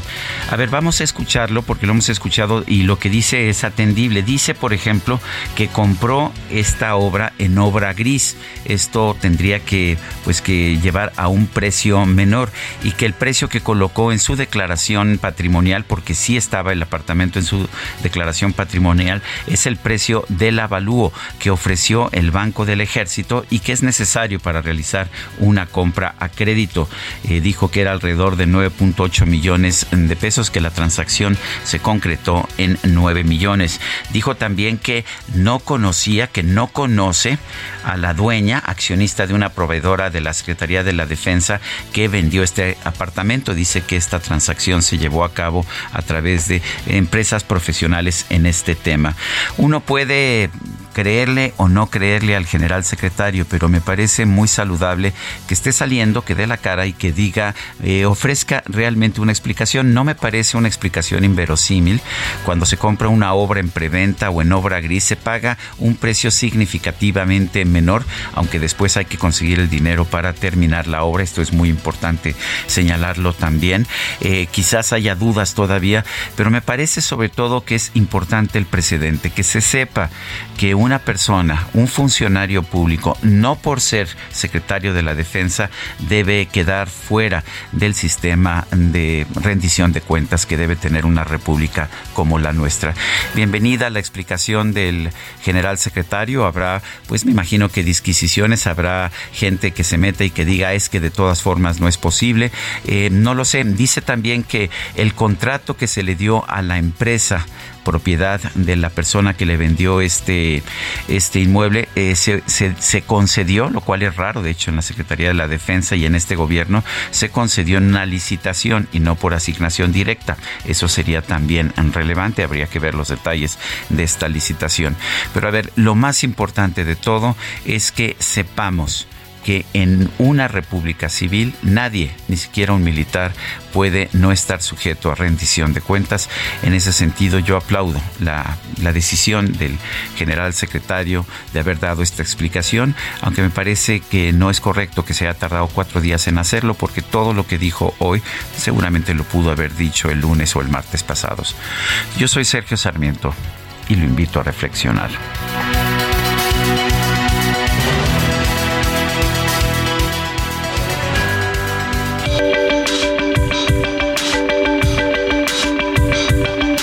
Sergio Sarmiento, tu opinión es importante. Escríbele a Twitter en arroba Sergio Sarmiento.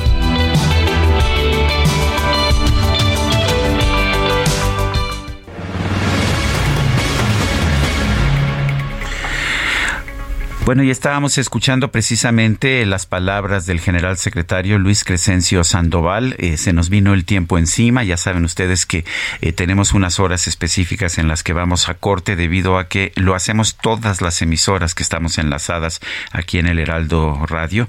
Eh, vamos a continuar. nuestra productora ya retomó esta presentación, estas palabras del general secretario a partir de un momento, unos, unos segundos antes de que, de que nos viéramos obligados a cortar y, e ir a una pausa. Vamos a seguir escuchando al general secretario Luis Crescencio Sandoval participó eh, y ganó en una licitación, una licitación pública eh, que, eh, dentro de los parámetros que tiene también cuenta con su con las personas que determina la función pública para que se analicen de determinada cantidad de recursos. Ahí se, establece que haya una persona que esté viendo cuál es el proceso, el cual estuvo desarrollado de esa manera e inclusive fue penalizada.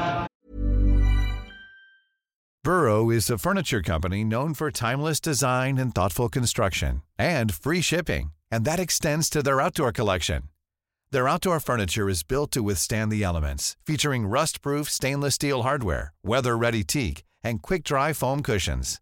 For Memorial Day, get 15% off your Burrow purchase at burrow.com slash ACAST and up to 25% off outdoor.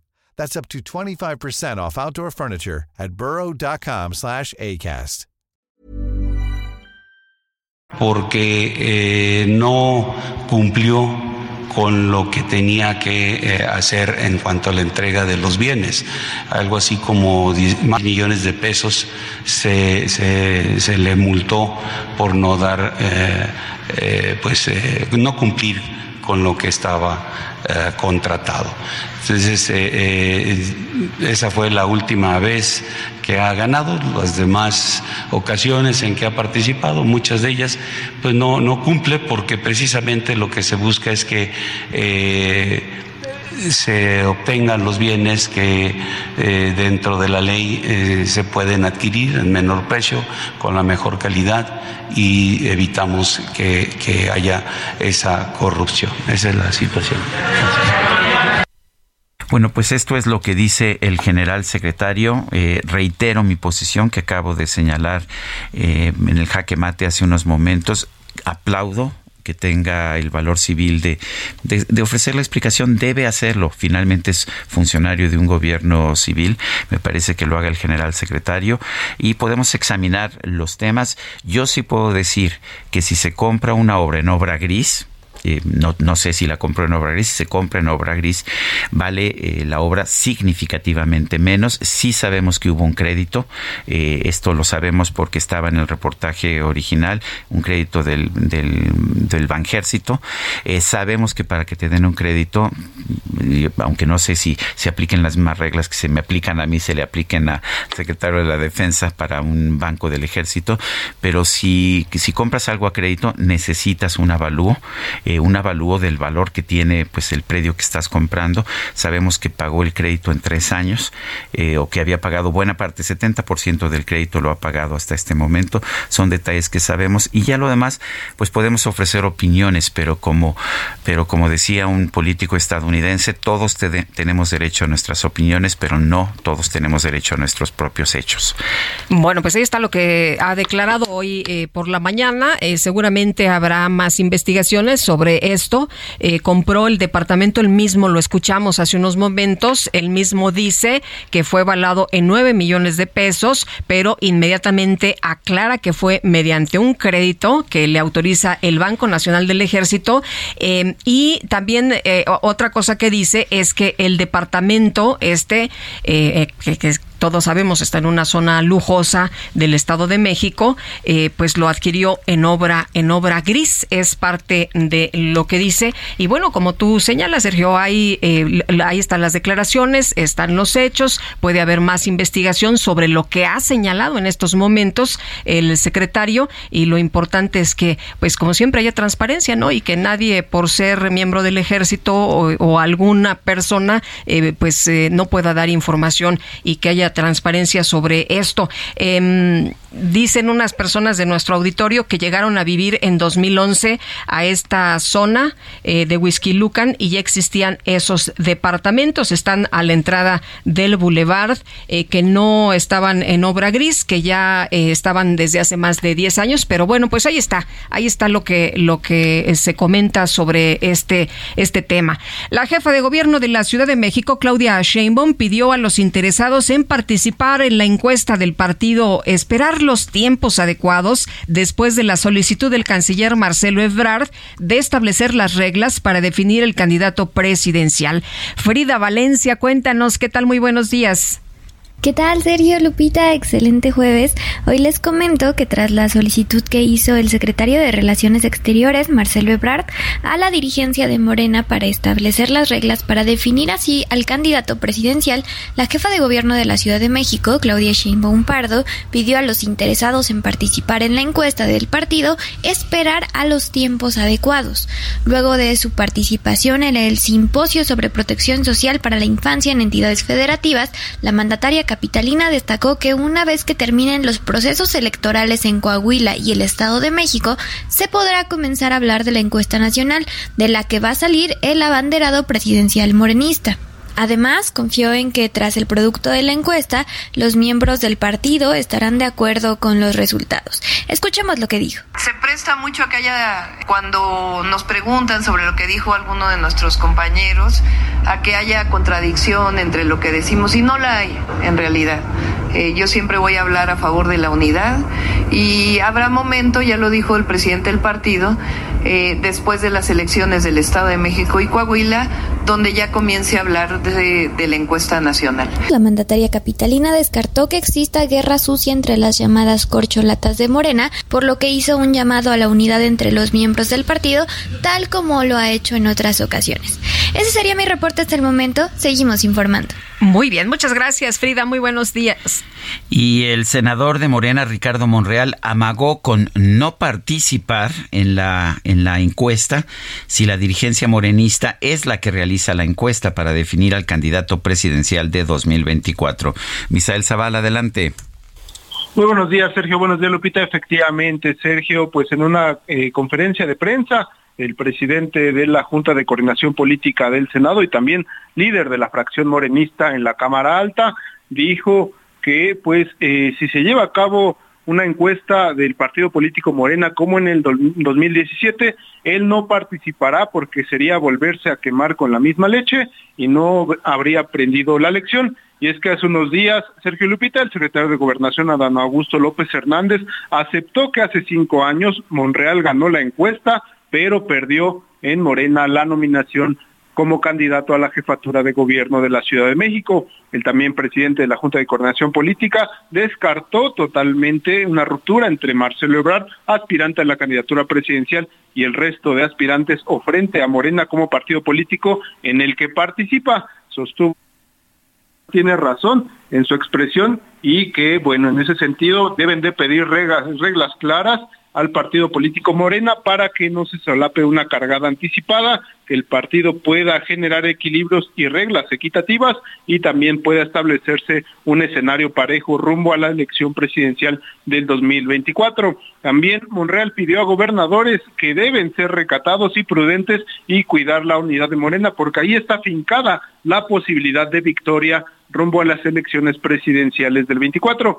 Monreal exigió a la dirigencia nacional morenista que fijen las reglas claras para la contienda interna y que eso abone a la unidad. Incluso propuso que se realicen foros regionales o estatales en donde los cuatro o cinco aspirantes presidenciales de Morena participen frente a la militancia se prohíba el uso de recursos de parte de los estados y gobernadores y a favor o a favor o en contra de alguno de los aspirantes. También pidió que se establezcan reglas claras para el acceso a medios de comunicación, no se destinen recursos para promoción personalizada en redes o en contratación de granjas de bots, no se incurra tampoco en la guerra sucia como un método para descalificar a los adversarios internos. Sergio Lupita, hasta aquí el reporte. Misael Zavala, muchas gracias por esta información. Gracias, buen día. Bueno, y el Partido Verde destapó y respaldó la candidatura presidencial del senador Manuel Velasco, quien dijo que analiza hacer dice él, la corcholata. Bueno, pues ya que están usando este término, él también dice ser la corcholata verde ecologista. La Elia Castillo, cuéntanos, buenos días. Muy buenos días, Sergio Lupita. Los saludo con mucho gusto a ustedes y al auditorio. Así es, con arengas de presidente, presidente, la militancia del Partido Verde Ecologista de México destapó y respaldó la candidatura presidencial del senador Manuel Velasco, quien dijo que analiza ser la corcholata verde ecologista, pero tras asegurar que en caso de participar será para ganar la elección, dijo que su partido tiene todo para triunfar en 2024.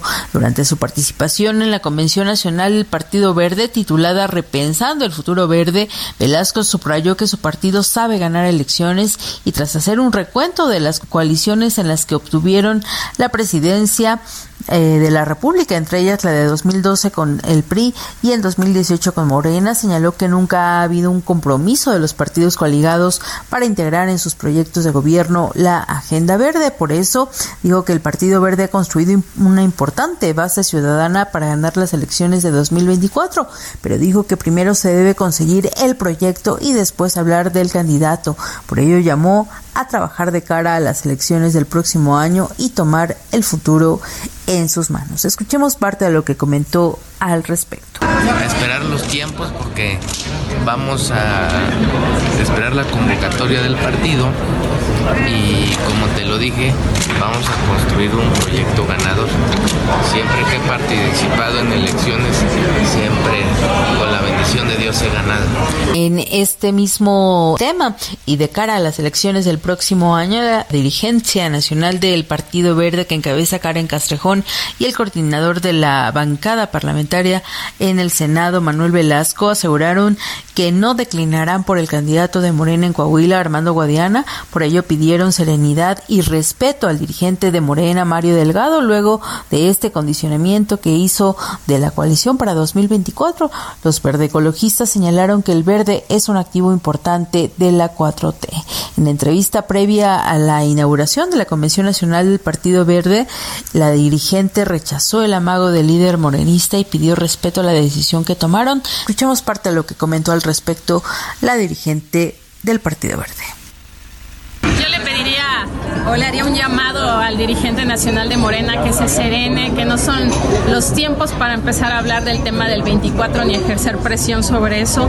Y aprovecho el espacio para refrendar que nosotros vamos con Lenin Pérez, que traemos un candidato que es apoyado por la ciudadanía y que para nosotros como partido es muy importante el poder reforzar y traer un trabajo previo a los próximos comicios, porque eh, de verdad vamos en una alianza junto con UDS eh, y que la decisión que tomamos de ir de manera independiente a Morena. Es un tema ya platicado, que lo saben muy bien ellos el por qué fue y, y más bien hay que respetar la decisión de los ciudadanos.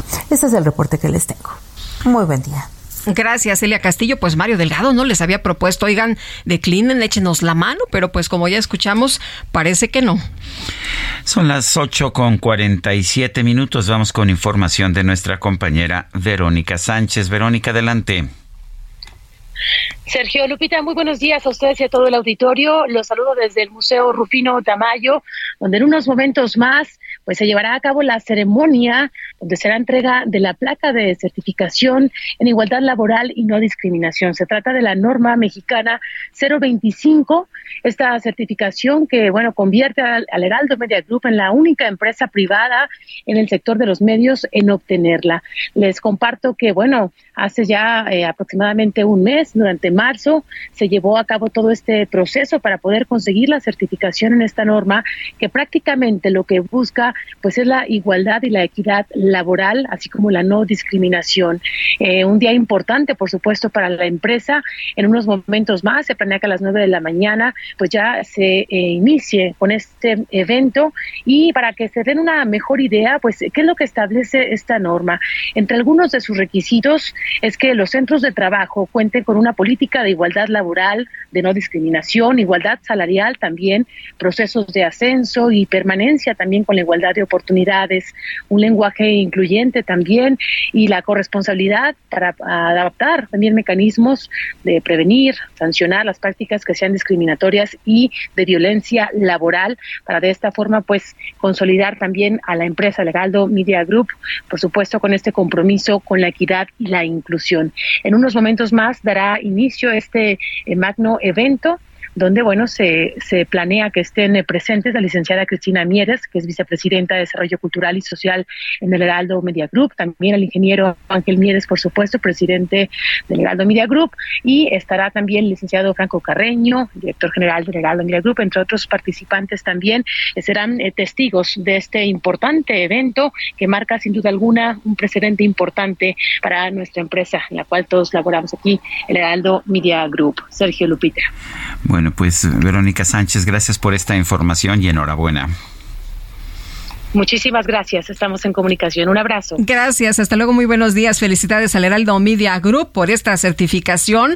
Y bueno, pues eh, imagínense nada más que el Heraldo se convierte en la única empresa privada del sector de los medios en obtenerla. Así que, eh, pues eh, nos da muchísimo gusto y además eh, se trabaja bien aquí, se trabaja a gusto aquí y muchas felicidades. Son las 8 con 49 minutos y vamos con Mónica Reyes. Nos tiene información. Adelante, Mónica. Claro que sí, Lupita. Sergio, amigos del Heraldo Radio, como siempre, qué gusto saludarlos cada mañana y también platicarles o preguntarles a todos ustedes que nos escuchan si cuando leen no comprenden o tienen que leer dos o más veces para retener la información o les da sueño? Les comento. Sileo es un sistema que se encarga de impartir una serie de técnicas de aprendizaje que tienen como objetivo lograr desarrollar habilidades que permitan al ser humano tener un mejor desempeño en sus actividades diarias. Por ejemplo, que tengas una mayor concentración, comprensión, retención, asimilación, mejorar tu léxico, gramática, ortografía, fluidez verbal de manera total. ¿Saben? Logrando leer un libro de 100 páginas, ¿en cuanto creen? En tan solo 10 minutos, pero comprendiendo la información. Así es que hoy Hoy los amigos de Sileo están regalando 100 becas con el 50% de descuento en todo lo que es el curso para que puedas comprender todo lo que lees. Yo te sugiero que llames, que cuelgues y mandes un WhatsApp con la palabra Sileo en este momento al 55 23 33 0900. 55 23 33 0900 y te van a regalar un diagnóstico de lectura sin costo. Y las primeras, escuchen bien, las primeras 50 llamadas además, una clase muestra. Llama, cuelga al 55 23 33 0900. 55 23 33 0900 y obtén tu beca del 50% de descuento dirigido a cualquier profesionista, ama de casa o estudiante. Recordemos 55 23 33 0900 55 23 33 0900 Sí leo, el poder de leer. Regreso con ustedes. Gracias. Lupita, Sergio, bonita mañana. Gracias, Mónica. Mónica Reyes. Bueno, y tenemos más información. Le quiero comentar a usted esta mañana que la refinería de Pemex, Antonio Dovalí, que está ubicada en el puerto de Salina Cruz, registró una explosión en la planta Hidros 2. Los primeros informes señalan que el origen de la explosión fue un incendio en un calentador y tras la explosión se activaron los protocolos de emergencia. Y bueno, pues ahí están los primeros informes que se dan a conocer. Son las 8, de la mañana con 52 minutos. Bueno, pues eh, allá en Tijuana, la alcaldesa de la ciudad está señalando al fiscal, al fiscal de Baja California, por un ataque a su escolta. Eh, después de que se dio a conocer un ataque sin consecuencias fatales contra una escolta de la alcaldesa de Tijuana, Montserrat Caballero, la, gobernante, la presidenta municipal, indicó que hace responsable de su seguridad al fiscal ah, del estado Ricardo Iván Carpio. Dice que pues que tiene un posible contubernio. Calificó de fallida la estrategia de seguridad de la gobernadora Marina del Pilar Ávila Olmeda. Vale la pena señalar que lo interesante es que las dos pertenecen al mismo partido, a Morena. Eh, recordemos que también Marina del Pilar ha tenido diferencias con, con el ex gobernador también de Morena, Jaime Bonilla pero pues ahora esta situación está llegando a un punto muy álgido. Hago responsable, dijo la alcaldesa, de lo que me suceda a mí, a mi familia o a mis elementos al fiscal Iván Carpio. Y dos, o por contubernio aquí o hay ineficiencia en el cargo o existe contubernio. Es lo que dijo en una transmisión en vivo en sus redes sociales. Fiscal, le dijo, no tuviste la delicadeza de hacerme una llamada. ¿Qué se pueden esperar nuestros ciudadanos? Espero que con ellos tengas un mejor trato y no, no estamos bipolares, es lo que dijo la alcaldesa Montserrat Caballero. Son las 8 de la mañana con 54 minutos, 8 con 54. Eh, bueno, eh, rápidamente, rápidamente les comento que después de nueve años de ser atacada con ácido y lograr una condena histórica para su agresor, Carmen Sánchez, eh, con quien platicamos hace apenas unos días, Sergio, nos decía, bueno, llevo 64 cirugías, se ha sometido a su cirugía número 65. Las últimas cuatro han sido costeadas por la comisión que atiende a víctimas del Estado de México, por la fundación que lleva su nombre. Y Carmen, bueno, pues ayer por la noche ya había ingresado a esta cirugía. Vamos a una pausa y regresamos.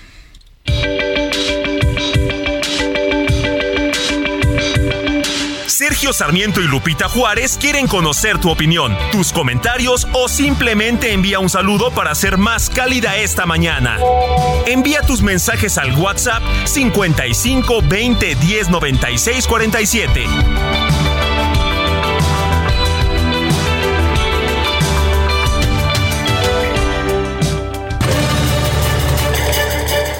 Tenemos información importante de la zona oriente de la capital. Poco a poco comienzan a retirarse equipos de emergencia que elaboraron sobre el eje 3 Oriente, muy cerca de su entronque con la calle 10, en la colonia Escuadrón 201, luego de que un ciclista fuera arrollado por un vehículo del Metrobús. La persona lesionada, un hombre de 68 años de edad, en sus momentos va camino a un hospital en una ambulancia y elementos de la policía capitalina comienzan a retirarse a este punto. El, conductor eh, involucrado en este accidente del Metrobús también eh, está detenido y en breve será eh, puesto a trasladado a una agencia correspondiente del Ministerio Público. Cabe mencionar que esta situación provocó reducción de carriles sobre el eje 3 Oriente y dejan atrás la zona de Churubusco con dirección al Metro Escuadrón 201. Se van a topar con rezago de consideración, superando la estación del Metro Escuadrón 201. El avance tiende a mejorar y en el sentido opuesto el avance es mucho más rápido. El eje 3 Oriente es opción, por lo menos para llegar al eje 5 Sur. De momento el reporte, seguimos muy pendientes. Heraldo Radio, la H se lee, se comparte, se ve y ahora también se escucha.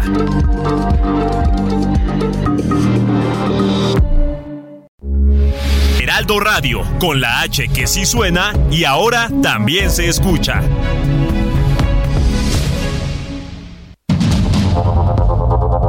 Continuamos con Sergio Sarmiento y Lupita Juárez por el Heraldo Radio.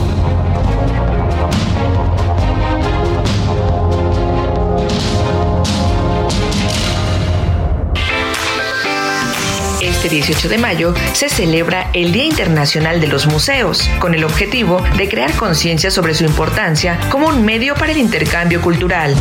Esta efeméride fue creada en el año de 1977 por iniciativa del Consejo Internacional de Museos, organismo que funge como rector a nivel mundial en el establecimiento de estándares profesionales y éticos para la actividad de los museos.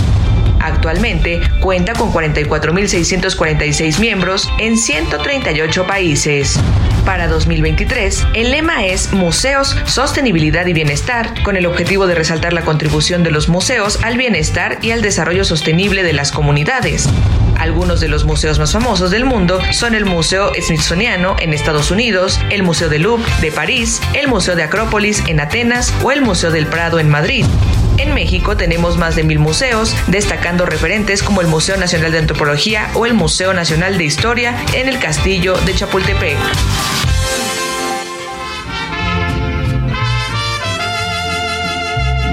Caballo prieto azabache, ¿cómo olvidarte? Te debo la vida.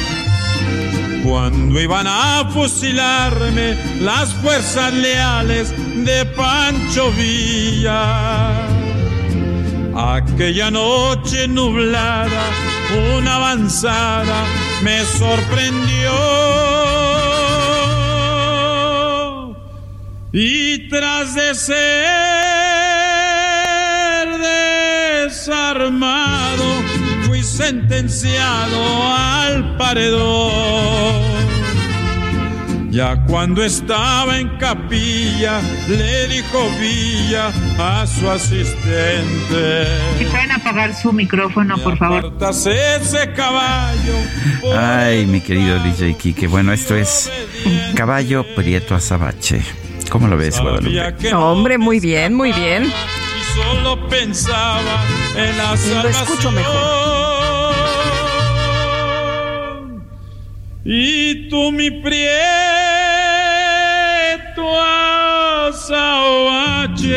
también pensabas igual que yo. Bueno, vamos a trabajar, Lupita, vamos si no, a trabajar. ya sabes, nos van a regañar. Adelante. Pues nos dice Luis Tenorio, es una linda sorpresa escuchar a Antonio Aguilar, gracias, pero es fantástico Escuchar a Lupita Juárez cantando tiene una voz sensacional. Es la revelación del año. Saludos. Manejando rumbo al trabajo. Luis Tenorio, muchas gracias. Bueno, y Carlos Hurtado dice puntual, yo también hubiera preferido a Enia pero no cambio por nada el escuchar cantar a Lupita. Un abrazo, Carlos. Bueno, es que él sí sabe, ¿no? De, calidad. pues sabe de economía mucho. Y, de, canto también, y, ah, de, voces. Ah, bueno. Te mando un abrazo, muchas gracias. Dice otra persona, hola Sergio Lupita, en relación al departamento que adquirió el secretario de la Sedena, me pregunto, ¿cómo le hace uno para adquirir un inmueble tasado en 9 millones de pesos cuando se tiene la edad del secretario? Además que su sueldo no excede de 120 mil pesos al mes y hasta donde tengo conocimiento el día de hoy tienes que pagar alrededor de 7 mil por cada millón que te preste el banco, además de la inversión millonaria que tuvo que hacer para acondicionarlo a todo lujo y la escrituración, nadie te la regala. Esto lo firma Sergio. Pues mire, yo no conozco los detalles, lo que sí sé, y a propósito, el notario Alfonso Cermeño me manda un mensaje que dice, es muy claro que el avalúo debe aparecer como él dice, o sea, en obra gris. Y también me queda claro que que cuando se compre en obra gris, lo sé muy bien porque yo compré en obra gris mi, mi apartamento, eh, el avalúo es bastante inferior al avalúo que tienes eh, cuando ya finalmente terminas toda, toda la obra. Pero lo que yo creo es que pues debemos discutir las cosas. Qué bueno que el general secretario explica y pues por, por, podemos creerle o no creerle, podemos estudiarlo o no el caso, pero sí se necesitaba que hubiera una explicación y qué bueno que se está dando. Dice, ah, bueno, todavía hay más mensajes. Sí, hay, otros mensajes, pero adelante, adelante, Sergio. Sí, dice, espero vean el debate de las candidatas del Estado de México y mañana den su opinión al respecto de ese mm, debate. Pues sí, estaremos muy pendientes, ya le adelantábamos más tempranito que hoy se lleva a cabo el segundo segundo y último debate. Las elecciones, como todos ustedes saben, a pesar de que el presidente dice que los medios no difunden esta información, le hemos estado hablando a lo largo de las últimas semanas y el 4 de junio pues son las elecciones, será la jornada electoral. Hoy el segundo debate entre las candidatas. Vamos con Mónica Reyes, nos tiene información. Mónica, adelante. Así es, Sergio, Lupita, amigos del Heraldo Radio, como siempre un gusto saludarlos. ¿Ustedes están a un paso de conseguir eso que tanto quieren? Con ayuda de un crédito personal Citibanamex pueden lograrlo. Si ya recibiste la invitación, aprovecha y solicita tu crédito en minutos desde la app Citibanamex móvil, Bancanet o en una sucursal. Además, por promoción, no pagas comisión por apertura. Elige el plazo que más te convenga con tasa de interés anual fija preferencial. No dejes pasar esta oportunidad. Requisitos y en citibanamex.com. Regreso con ustedes. Gracias. Bonita mañana. Bonita mañana también a ti, Mónica Reyes. Y son las 9 de la mañana con 7 minutos y ya la veo, ya la veo, se aproxima, ya, ya no, ya no tira ese, ya no echa ese humo negro que tiraba antes. ¿eh? No, ya la afinaron, ya, la afinaron. Bueno, ya viene la microdeportiva. En vivo y en directo para todo el mundo mundial. La espera terminó. Vamos a empezar a vivir una experiencia única. Invade tus sentidos. Siente la fuerza de mi música. La micro deportiva. Esto comienza así.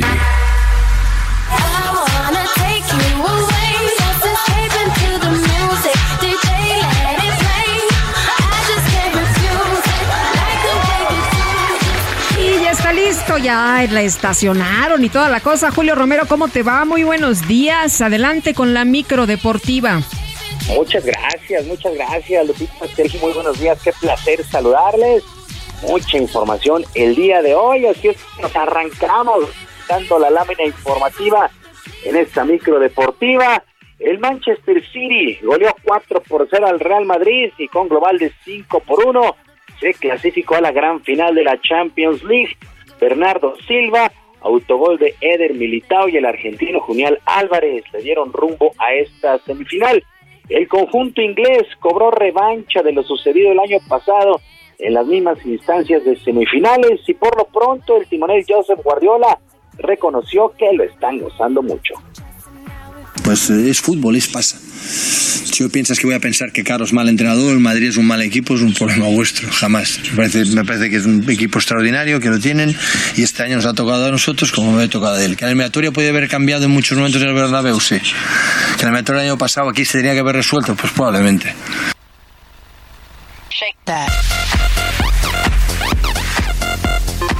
Por su parte, Carlo Ancelotti, entrenador del Real Madrid, reconoció en todo momento la superioridad del City y no tiene nada, pero nada que reprocharle a sus jugadores.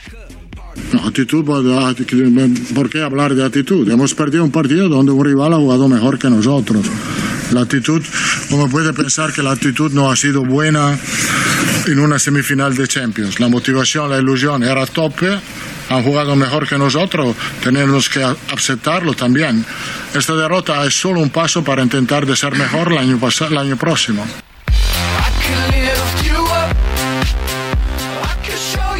Bueno, de tal manera la final se llevará a cabo el próximo 10 de junio en Estambul con el propio Manchester City enfrentando al Inter, un partido el día de ayer que prácticamente paralizó el mundo el mundo deportivo y vaya vaya exhibición de el Manchester City, un partido prácticamente perfecto.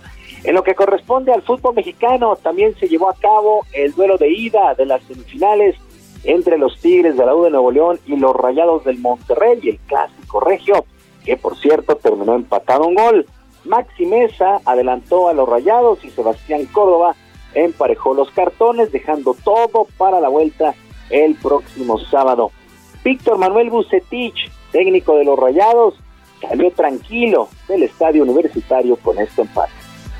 Considero que es prácticamente no hubo intervenciones que tuvo nuestro portero, nos da la tranquilidad por esa parte que el sector defensivo está bien, nos faltó un poquito más movilidad hacia el frente, hubo mucho forcejeo en la parte de arriba y repito, nos faltó un poquito de mejor manejo de balón en la parte de arriba.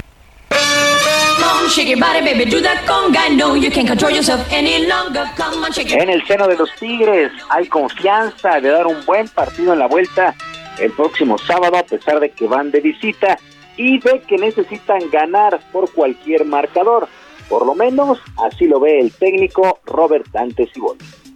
Nosotros tenemos que hacer nuestro trabajo, recuperar el equipo físicamente y después en, estos dos días poder eh, prepararnos para el partido que, que sin duda va a definir el pase y yo veo a los muchachos que están muy compenetrados, muy eh, determinados en el que eh, van a ir a el todo por el todo.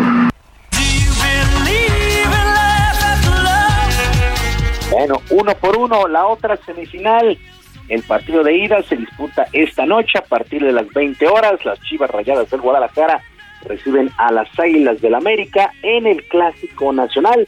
Pues decir las cosas con el balompié nacional que está llegando a su fin con esta liguilla. En otras cosas, con tres medallas de oro y una de bronce, regresó a nuestro país la selección de nado artístico que participó en una de las etapas de la Copa del Mundo allá en Egipto. Las atletas regresaron en medio de la polémica tras la falta de apoyo por parte de la CONADE. La más experimentada de este equipo, Nuria Diosdado, pidió que de una vez por todas terminen las diferencias por el bien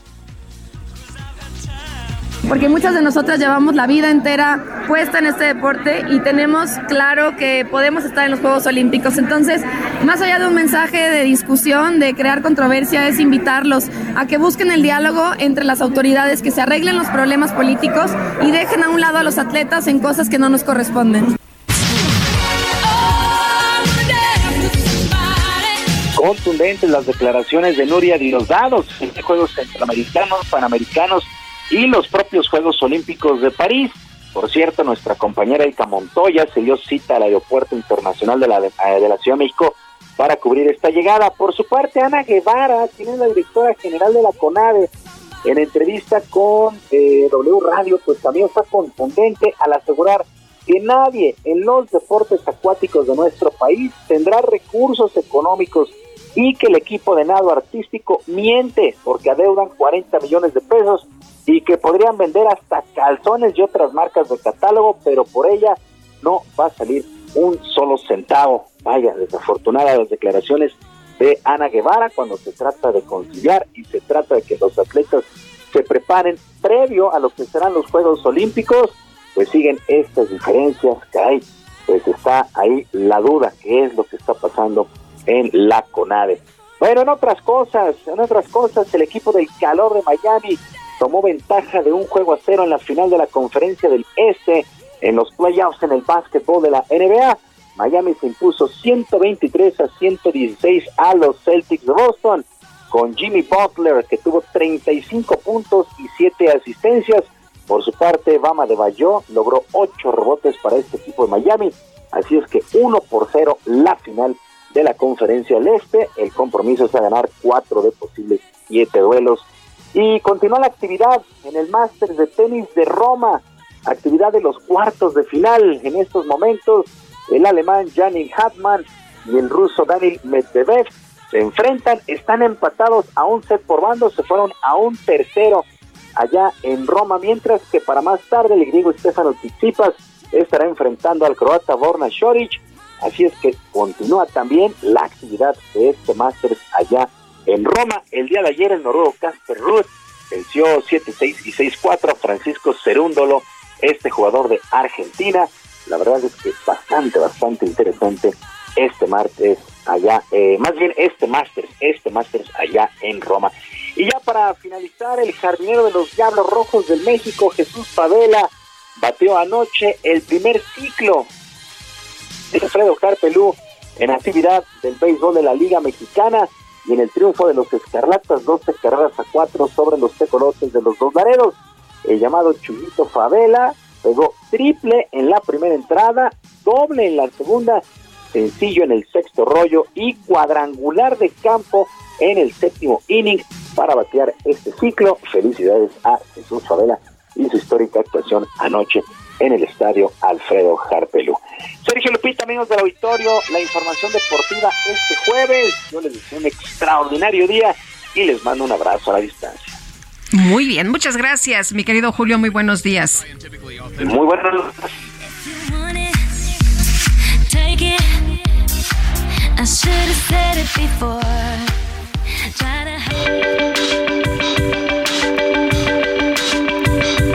Para Lupita Juárez, tu opinión es importante.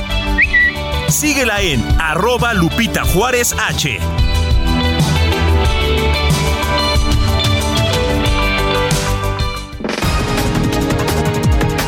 Vamos a un resumen de la información más importante. Desde Palacio Nacional, el secretario de la Defensa Nacional, Luis Crescencio Sandoval, confirmó que esta madrugada elementos del Ejército y la Guardia Nacional rescataron a 33 migrantes que fueron secuestrados en el estado de San Luis Potosí. Y el día de hoy, hasta las 3, 13 de la mañana, se fue, fue localizado 33, 33 migrantes más aquí en la carretera 30 este, el kilómetro 30 de la carretera 57, límites con San Luis Potosí y Nuevo León. Ahí se localizaron. Eh, todos fueron trasladados a la delegación del Instituto Nacional de Migración en San Luis Potosí. Bueno, y por otro lado, el general Luis Crescencio Sandoval confirmó que compró un departamento valuado en 9 millones de pesos a través de un crédito que le autorizó el Banco Nacional del Ejército. Precio que se manejó en las negociaciones fue de 9 eh, millones. Eh, yo no tuve contacto con la persona dueña, sino tienen eh, pues los, los, agentes, los agentes que, que son los agentes inmobiliarios, a través de ellos fue que hicimos la negociación y ya hasta el día de las de firmar las escrituras tuvimos contacto con la persona. Durante la ceremonia del Día del Maestro 2023, el rector de la UNAM, Enrique Graue, manifestó su preocupación por los intentos injerencistas contra los reglamentos de las universidades autónomas. La segunda sala de la Suprema Corte determinó que la Ley General para la Prevención y Gestión Integral de los Residuos no faculta a los gobiernos municipales para prohibir la entrega o distribución de popotes de plástico. El gobierno de Puebla anunció la suspensión de clases presenciales en los municipios cercanos al volcán Popocatépetl debido a la caída de ceniza. Las autoridades sanitarias de los Estados Unidos recomendaron a sus ciudadanos no realizarse cirugías en Matamoros, Tamaulipas, luego de que cinco pacientes originarios de Texas desarrollaron presuntos casos de meningitis tras atenderse en esa ciudad. Puedes vivir mil aventuras sin moverte de tu salón serás así, por las alturas. Bueno, pues ya sabe usted lo que es la pasión de los japoneses por los juegos. El periódico japonés The Japan Times reportó que muchas empresas de ese país están enfrentando problemas de operación ya que un número considerable de sus empleados solicitó vacaciones a partir del pasado 12 de mayo y al parecer esto se debe a que ese día se estrenó el nuevo videojuego de Nintendo, The Legend of Zelda, Tears of the Kingdom, el cual ha recibido calificaciones de 10 sobre 10 por parte de los analistas. 10 de 10. 10 de 10. ¿Qué tal? Bueno, pues... Eh, ¡Feliz Orgullo Friki! Ya voy entendiendo por qué nuestro, nuestro redactor Ángel ha estado ausente. No me digas. que se me hace que le gustan los juegos de Nintendo. En fin, son las 9 de la mañana con 20 minutos.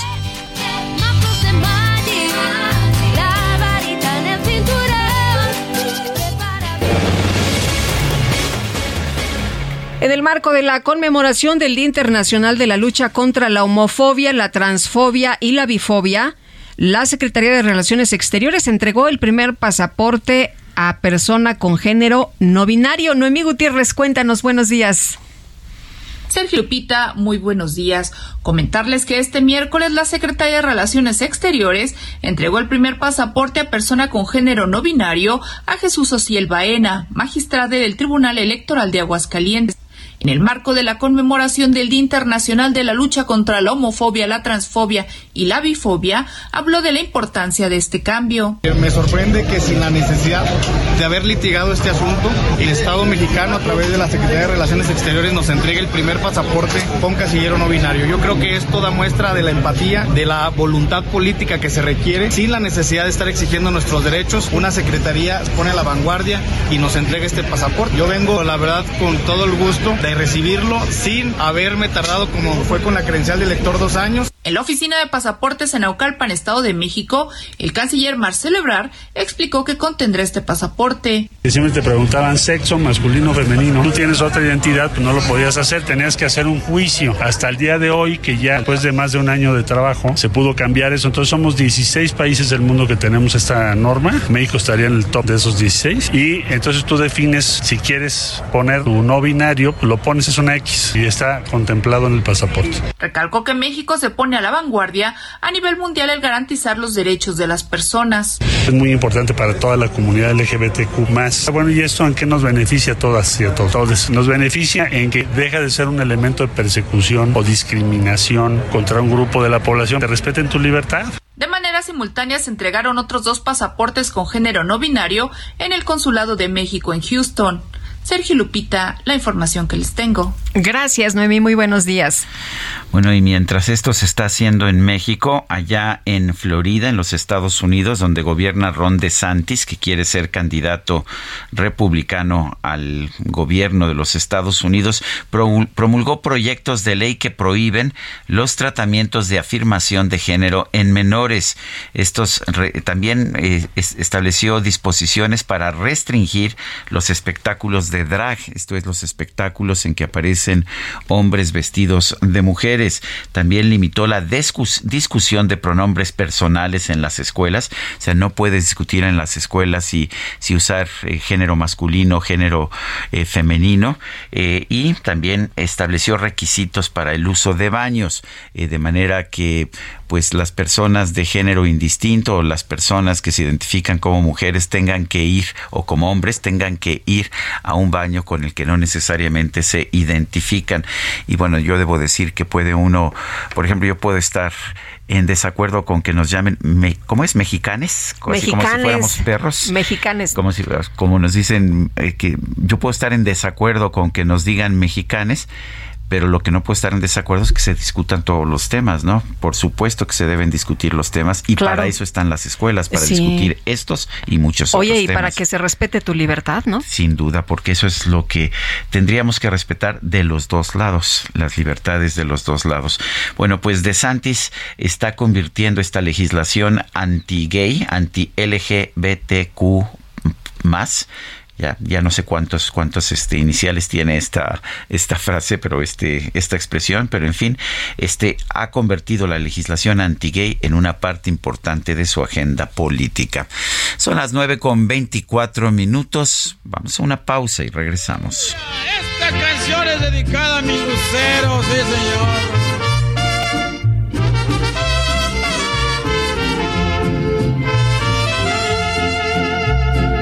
Recuerdo que me dijeron, pide un deseo para justiciarte. Yo quiero ser fusilado en mi caballo prieto azabache.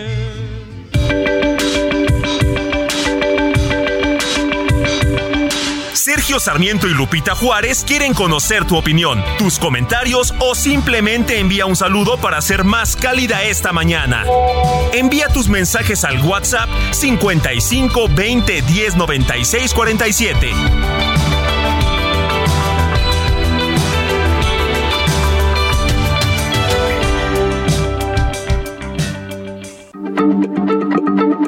Heraldo Radio. La H se lee, se comparte, se ve y ahora también se escucha.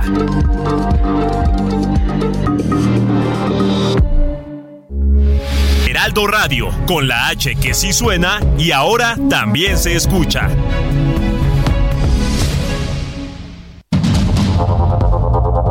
Continuamos con Sergio Sarmiento y Lupita Juárez por el Heraldo Radio.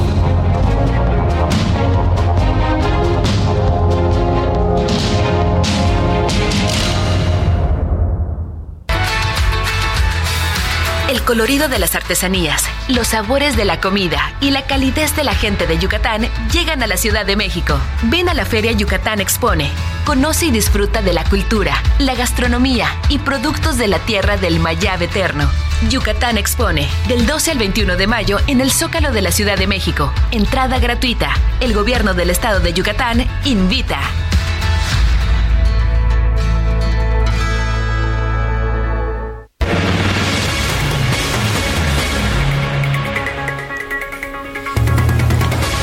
Son las 9 de la mañana con 31 minutos. Es momento de ir con Antonio Bautista, coeditor de Estados en el Heraldo de México. Antonio, adelante, ¿qué nos tienes?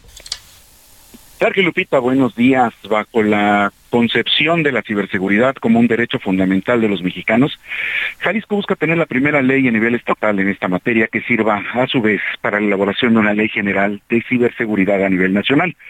En México, la pandemia de la COVID-19 impulsó la transformación de la sociedad hacia el mundo digital, lo que se refleja en un aumento en el uso de la tecnología en todos los ámbitos.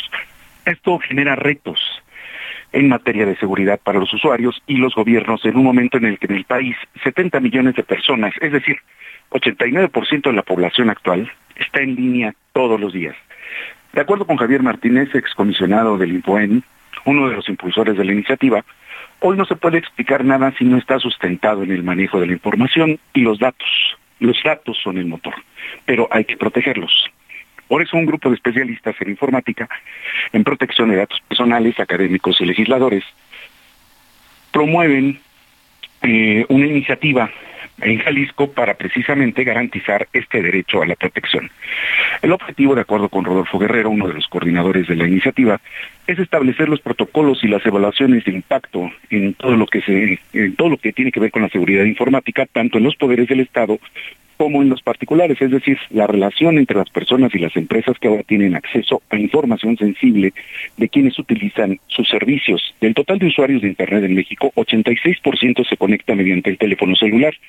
Siete de cada diez lo hace por medio de los datos del teléfono y el Wi-Fi a la vez, pero muchas veces en redes que no son del todo seguras, por lo que quedan expuestos al robo de datos personales.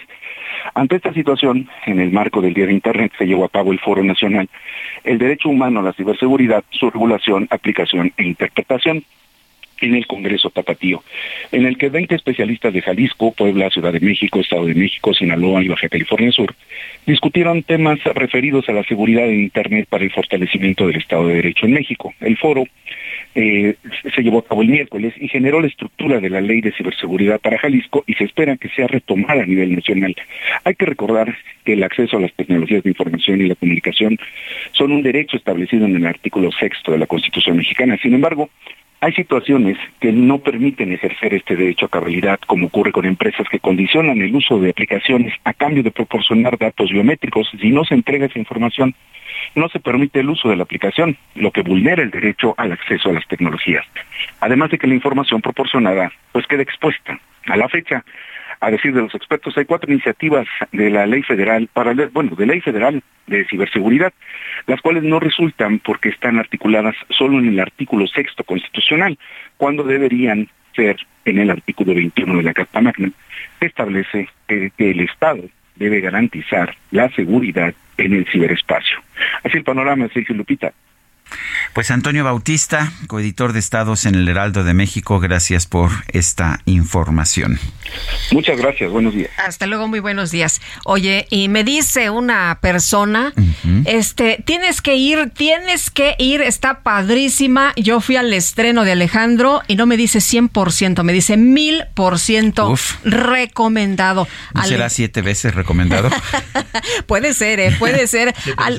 Sí, sí, sí, puede ser. Alejandro Calva, qué gusto saludarte esta mañana. Muy buenos días, bienvenido. Muchas gracias, muchas gracias. Buenos días, Lupita. Buenos días, Sergio. Gracias por el espacio y muy contento, muy contento con esta temporada de Siete veces a Oye, Dios. Siete veces Dios, cuéntanos, cuéntanos de este personaje que interpretas y de la obra, por supuesto. Pues no Dios, porque es una deidad, pero no Dios directamente. Es como el amor, ¿entiendes? Este, el, el amor es un personaje, eh, pues es una entelequia, es algo que no sabemos cómo es, qué forma tiene. Entonces es un muy buen pretexto como para darle la imagen y, y la idea que uno tiene del amor, ¿no? Y de, del amor romántico y del amor en pareja y del amor eh, cuando es desamor o cuando se va transformando en desamor. Entonces esta es una idea de Alan Estrada, en donde él veía que las comedias musicales pues tenían esta cosa en donde el actor era muy buen actor, pero de pronto en lo vocal le fallaba y de pronto había muy buenos cantantes que no eran tan buenos actores. Entonces dijo, ¿por qué no mejor que los cantantes canten y los actores actúen? Y entonces hizo una comedia musical, porque es una, es una estructura de comedia musical, en donde los actores nos dedicamos solo a recrear momentos y, y este, y es digamos, es modular, podríamos decir, porque son momentos eh, se plantean como en una especie de salón, no salón de ensayo, sino más bien este estudio de grabación. En un estudio de grabación en donde están los músicos como si fueran a hacer una sesión y a grabarla y a partir de ahí se les aparece el amor y les cuenta una historia y esa historia es la historia de él y ella y ahí empieza a desarrollarse esta historia de amor con canciones escritas por eh, propio Alan Estrada, Vince Miranda, Janet Chao, eh, y, y, son, son canciones que han tenido muy buena recepción. Eh, en, en, un público originales. canciones originales. El, el texto Porque es. A la, a la, gente le encanta ir al teatro ahora para escuchar ca esas canciones que escuchó en los años 80 o así ya sabes, es, este, así es. a Mecano, este, a Yuri. Exacto. Pero estas son originales. Estas son canciones originales que han tenido como una. Eh, se han ligado inmediatamente con una generación o con varias generaciones, porque la verdad es que yo no puedo reconocer en el público a una sola generación. Hay como de todo. Y gente que va a oír esta historia que no es necesariamente el amor romántico que uh -huh. conocemos. Sí, ya nos decías, ¿no? Una parte del desamor que eh, siempre nos gusta más al principio, ¿no? Cuando así estás es. así que sientes, como dices, eso que no conoces, pero que lo sientes. Exacto. Que, que, no sabes qué es, pero que ahí está y se manifiesta de distintas maneras, bueno, ¿no? Es que también estar enamorado, que es distinto de, de sí, estar en amor. Exacto. Estar enamorado, pues siempre tiene, ya sabes, el cosquilleo y sí. ya sabes, Oye, las, mariposas en el estómago. ¿Y en el desamor se pone muy duro o cómo? Pues la obra se llama Siete veces Adiós. Y entonces. Ay, que hay siete rompimientos. Ay, ay, ah, más o menos, por ahí va la cosa. La idea es que no, no vendamos trama, pero sí ah, okay. tiene que ver con la posibilidad de amar a alguien al que amaste en otro lugar, que puedas poner en el corazón a alguien que fue importante para ti en tu vida, pero en otro lugar, ¿no? Que no tenga que ver con el presente, pero que tenga que ver con tu historia de vida, porque nosotros somos nuestras historias. Sí. Vamos a ir a hacer catarsis, mi querido Sergio. yo, este, ya ves que yo la catarsis la hago bailando, ya me dijo Alejandro que ha escuchado de ese tema, pero, pero bueno, el, ¿quiénes son los actores? Eh, ¿Quiénes, ¿Quiénes están en el elenco? Bueno, esto es algo, es un fenómeno que lleva más de un año en cartelera.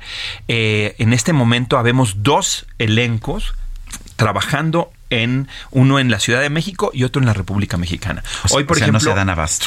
no nos no, porque la verdad es que sí fue un fenómeno y, y creo que los productores lo supieron aprovechar porque digamos que la historia se puede contar de distintas maneras. Entonces ahora, por ejemplo, en este momento en la Ciudad de México, en la noche va a haber una función de siete veces a Dios versión él y él. Entonces, eh, finalmente también podemos contar esas historias. que, la comunidad gay también puede este, pues, acudir. Digamos que no es una historia eh, para, para un gueto, digamos, o para, un, para una comunidad específica. La idea es oír qué tiene que decir esta historia de amor, porque no es una historia de amor normal, es una historia de amor que no encaja a veces en una sociedad, ¿no? Entonces, no solamente se tiene que desarrollar eh, digamos, eh, de manera amorosa, sino además tiene que ir rompiendo tabús, rompiendo estructuras sociales, enfrentándose a una sociedad que a veces la excluye de ella. Entonces, eh, creo que que esta historia de él y él es una historia mucho más poderosa ah, a nivel político, social. Oye, ¿dónde la podemos ver? ¿Dónde, ¿Dónde te vemos? ¿A qué horas? Hoy en el Teatro Ramiro Jiménez está él y él. Y después mañana, viernes, de viernes a domingo, está eh, la versión él y ella, en donde yo participo con Suria Vega y Nacho Taján, eh, eh, y, actores y músicos y cantantes maravillosos. En el Teatro Ramiro Jiménez, que está en División del Norte. Eh, entrando a Coyoacán, pasando la alberca olímpica después de Churubusco. Hay un... División del Norte 2545. 2545. allá en Coyoacán. en cuanto pasas y está ahí, ya sé cuál es. Pasas la alberca olímpica, pasas Churubusco y llegas a Coyoacán y ahí está pasando Londres. Grande, ¿no? Entre Londres y Jicotencatl, ahí está del lado derecho, ahí la vas a ver, ahí está la marquesina y todo. Me parece muy bien. Y los viernes es a las 9 de la noche, los sábados a las 5 y a las 8 y los domingos a las 5 de la tarde. Muy bien. Pues pues eh, te agradecemos, Alejandro, que hayas venido a invitarnos al teatro que tanto nos gusta. Gracias, muchas gracias, Alejandro, Calva. sí. Y gracias por la recomendación que me diste de un lugar para bailar, que ahí lo vamos a dejar. Ahí nos veremos. Muy bien. Son las 9 con 41 minutos. Dos clínicas en Matamoros, allá en Tamaulipas, fueron suspendidas. La Comisión Estatal contra Riesgos Sanitarios del Estado está llevando a cabo una revisión de estas clínicas tras un brote de meningitis que cobró la vida de un paciente y mantiene a siete más en tratamiento. El doctor Vicente Joel Hernández Navarro es secretario de Salud de Tamaulipas. Señor secretario, gracias por tomar nuestra llamada. Cuéntenos de, de lo que se ha encontrado en esta clínica. Además, tengo entendido que hay ya incluso una alerta de las autoridades sanitarias estadounidenses. ¿Qué nos puede decir? Sí, eh, buenos días. Buenos días, señor secretario. Mire, eh, la alerta nos la dieron el viernes. Eh, notificó de Estados Unidos que había cinco pacientes con eh, meningitis, probable meningitis. Todos ellos eh, operados en dos clínicas en Matamoros. Eh, inmediatamente en esas circunstancias de alerta se, tomó, se tomó la decisión de mandar a, a Coepris a clausurar los dos establecimientos para hacer las investigaciones correspondientes. Eh, evidentemente eso es un proceso, es, es parte de un proceso para determinar cuáles son las circunstancias que están alrededor de todo esto. Paralelamente, eh, eh, con COEPRIS se junta el, el, área epidemiológica tanto del Estado de Tamaulipas como la Secretaría de Salud Federal y se, y se realiza un protocolo. Sábado, domingo y lunes estuvieron trabajando en la situación de ese protocolo, pero aparecen tres casos en Matamoros eh, sugestivos de meningitis. Eh, entonces entran en, en, un protocolo que se divide en dos partes. Una es darle seguimiento a los pacientes con el tratamiento correspondiente y con el diagnóstico con precisión. Y la otra es la búsqueda intencionada de todos aquellos pacientes que fueron operados en estas en estas dos clínicas. Se hizo una base de datos que el día de ayer iba alrededor de 300, pero ya empezamos a trabajar con esos 300 llamándoles intencionalmente para darles a conocer eh, pues los hechos y que estén ante cualquier síntoma que habitualmente los catalogamos eh, como dolor de cabeza, fiebre, rigidez, rigidez de nuca. Pero además, toda aquella persona que quiera eh, hacerse un examen, el Hospital Pumarejo de Matamoros, de estas personas que fueron operadas en esas clínicas, pues pueden pasar a un área de triage para determinar si siguen un protocolo de investigación de enfermedad o simplemente se quedan en observación. Doctor, en este momento, ¿cuántas personas están confirmadas de tener meningitis o sospechosos de tener meningitis? sospechosos, bueno, mire, son cinco en Estados Unidos, que son pacientes operados acá, y son tres, ocho. Uno en Estados Unidos falleció, una. O sea, una ya, ya va una persona muerta entonces, eh, eh, no hay más, más muertos. O sea, eh, hasta este momento, cifra oficial, una persona muerta. Una persona fallecida, sí. afortunadamente. Ah, en, lo que han investigado hasta este momento, ¿encuentran algo irregular? ¿Algo, algo que, que haya generado estas, pues, estas infecciones? hacemos una revisión eh, este, primero es encontrar la causa eh, etiológica, que es hacer una punción lumbar para determinar las células y para determinar si en un frotis existen eh, rastros de que exista alguna algún germen. Después se hace un cultivo que en el, en el proceso de ese cultivo tarda alrededor de una semana. Y después del cultivo, si es positivo, se hace otro estudio para determinar cuál es, exactamente el germen eh, y las características que lo están causando. Mientras tanto, si existe diagnóstico clínico, se sigue un tratamiento por los especialistas específicos para que, aunque no se tenga eh, un, diagnóstico definitivo, que se dé un tratamiento, eh, pues evitando que las cosas sigan avanzando.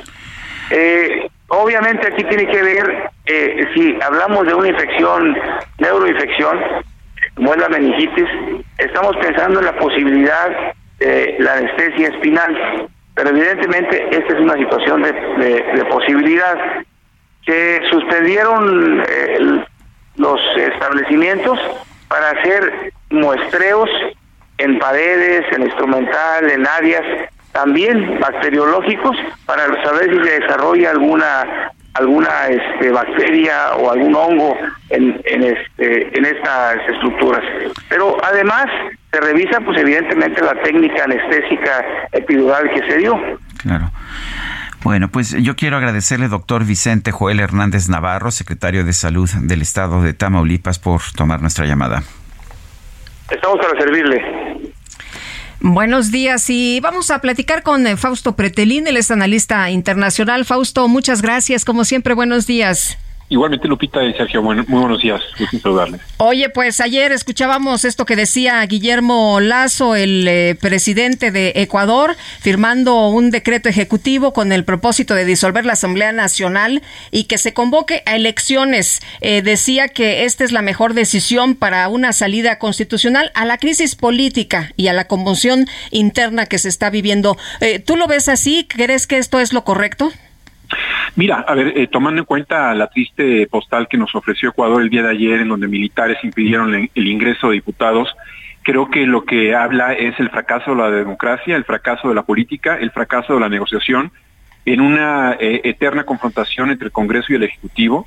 Entiendo que el principal costo transaccional de la política es la grilla, y el presidente de Ecuador tendría que entender que al no tener mayoría en el Congreso, es lógico que le obstaculicen. No significa que eh, la decisión que, los congresistas eh, tomaron para llevar a un juicio político sí es endeble, no es sólida, puede ser de alguna manera injusta, pero el haber oprimido el botón nuclear en términos políticos, pues termina con la carrera del propio presidente, porque tiene 10% de, de, popularidad y es difícil que, que logre reelegirse o postularse a la presidencia para dentro de seis meses y también pues termina y concluye como castigo a los congresistas, ¿no?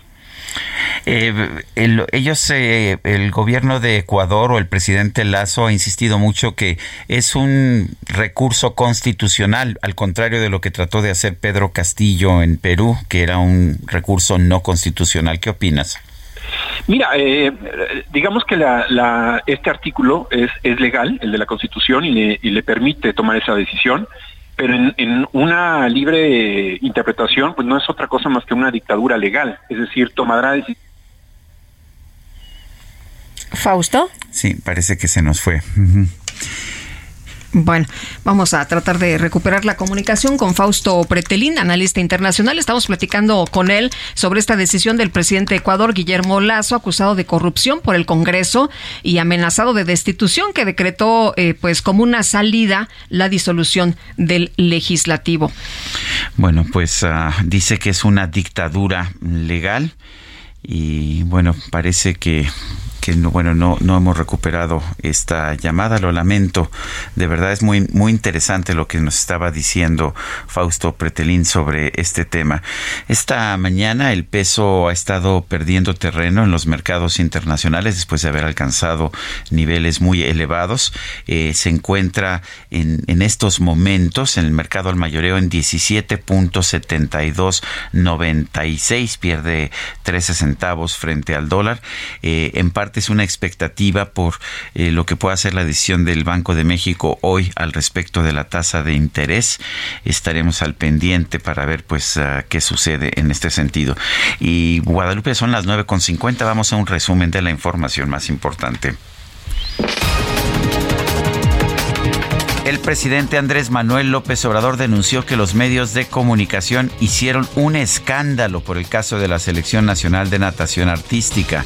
Aseguró, sin embargo, que su gobierno sí apoya a los deportistas. Para decirles, bueno, no acudieron a nosotros, eh, desde luego que apoyamos nosotros el deporte, y si las apoyó eh, el yerno de Carlos Slim, qué bueno, pero han hecho todo un escándalo.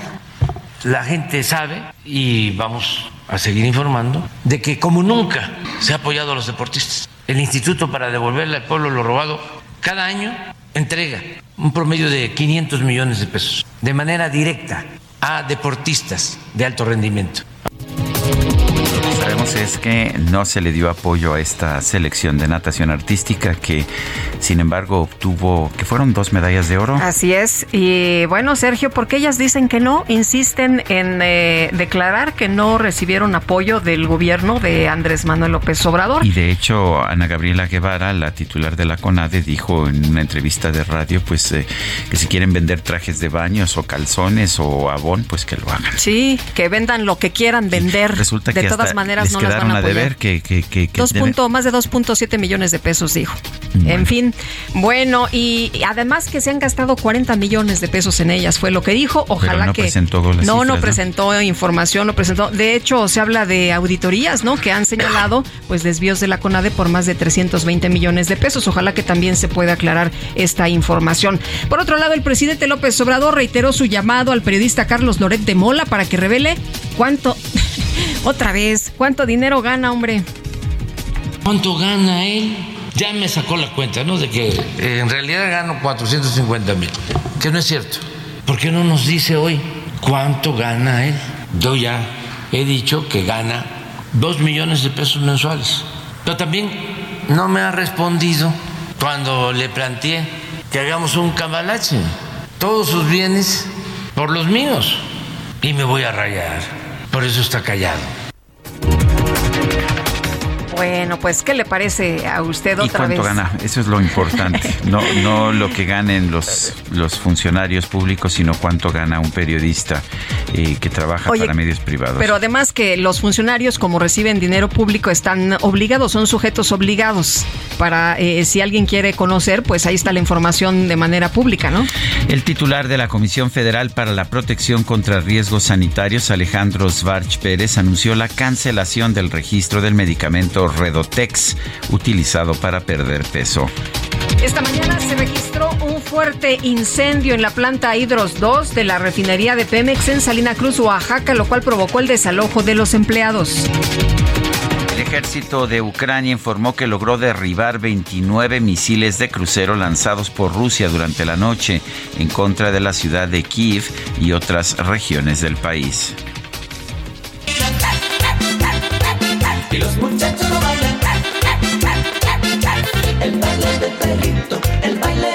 Bueno, pues en TikTok un joven identificado como David Corre compartió un video que grabó en una carrera de 10 kilómetros en Tijuana, Baja California, en la que hubo un participante muy peculiar un perro callejero conocido como el Chicles, el cual acostumbra perseguir a los corredores que se encuentran en la calle. Tal fue el revuelo que causó el Chicles que los organizadores lo dejaron subir al podio y pues eh, fíjese usted que fue el tercero en cruzar la meta, el Chicles, a pesar de que se detuvo a tomar agüita de un charco.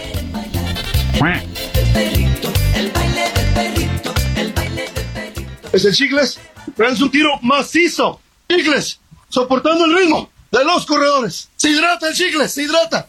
La carrera viene cerradísima, señores. En tercero, Fernando. No es el Chicles. Chicles viene en tercero. Fernando en cuarto. Chicles es tercero. Carrerón. ¿Es el Chicles algo agitado? Como no, fue tercero. Tercero general. No, bueno, el Chicles le ganó al Fernando, imagínate. Bueno, vámonos rápido. Guadalupe, coma frutas y verduras. Nos vemos mañana. Aliméntese sanamente. Heraldo Media Group presentó Sergio Sarmiento y Lupita Juárez.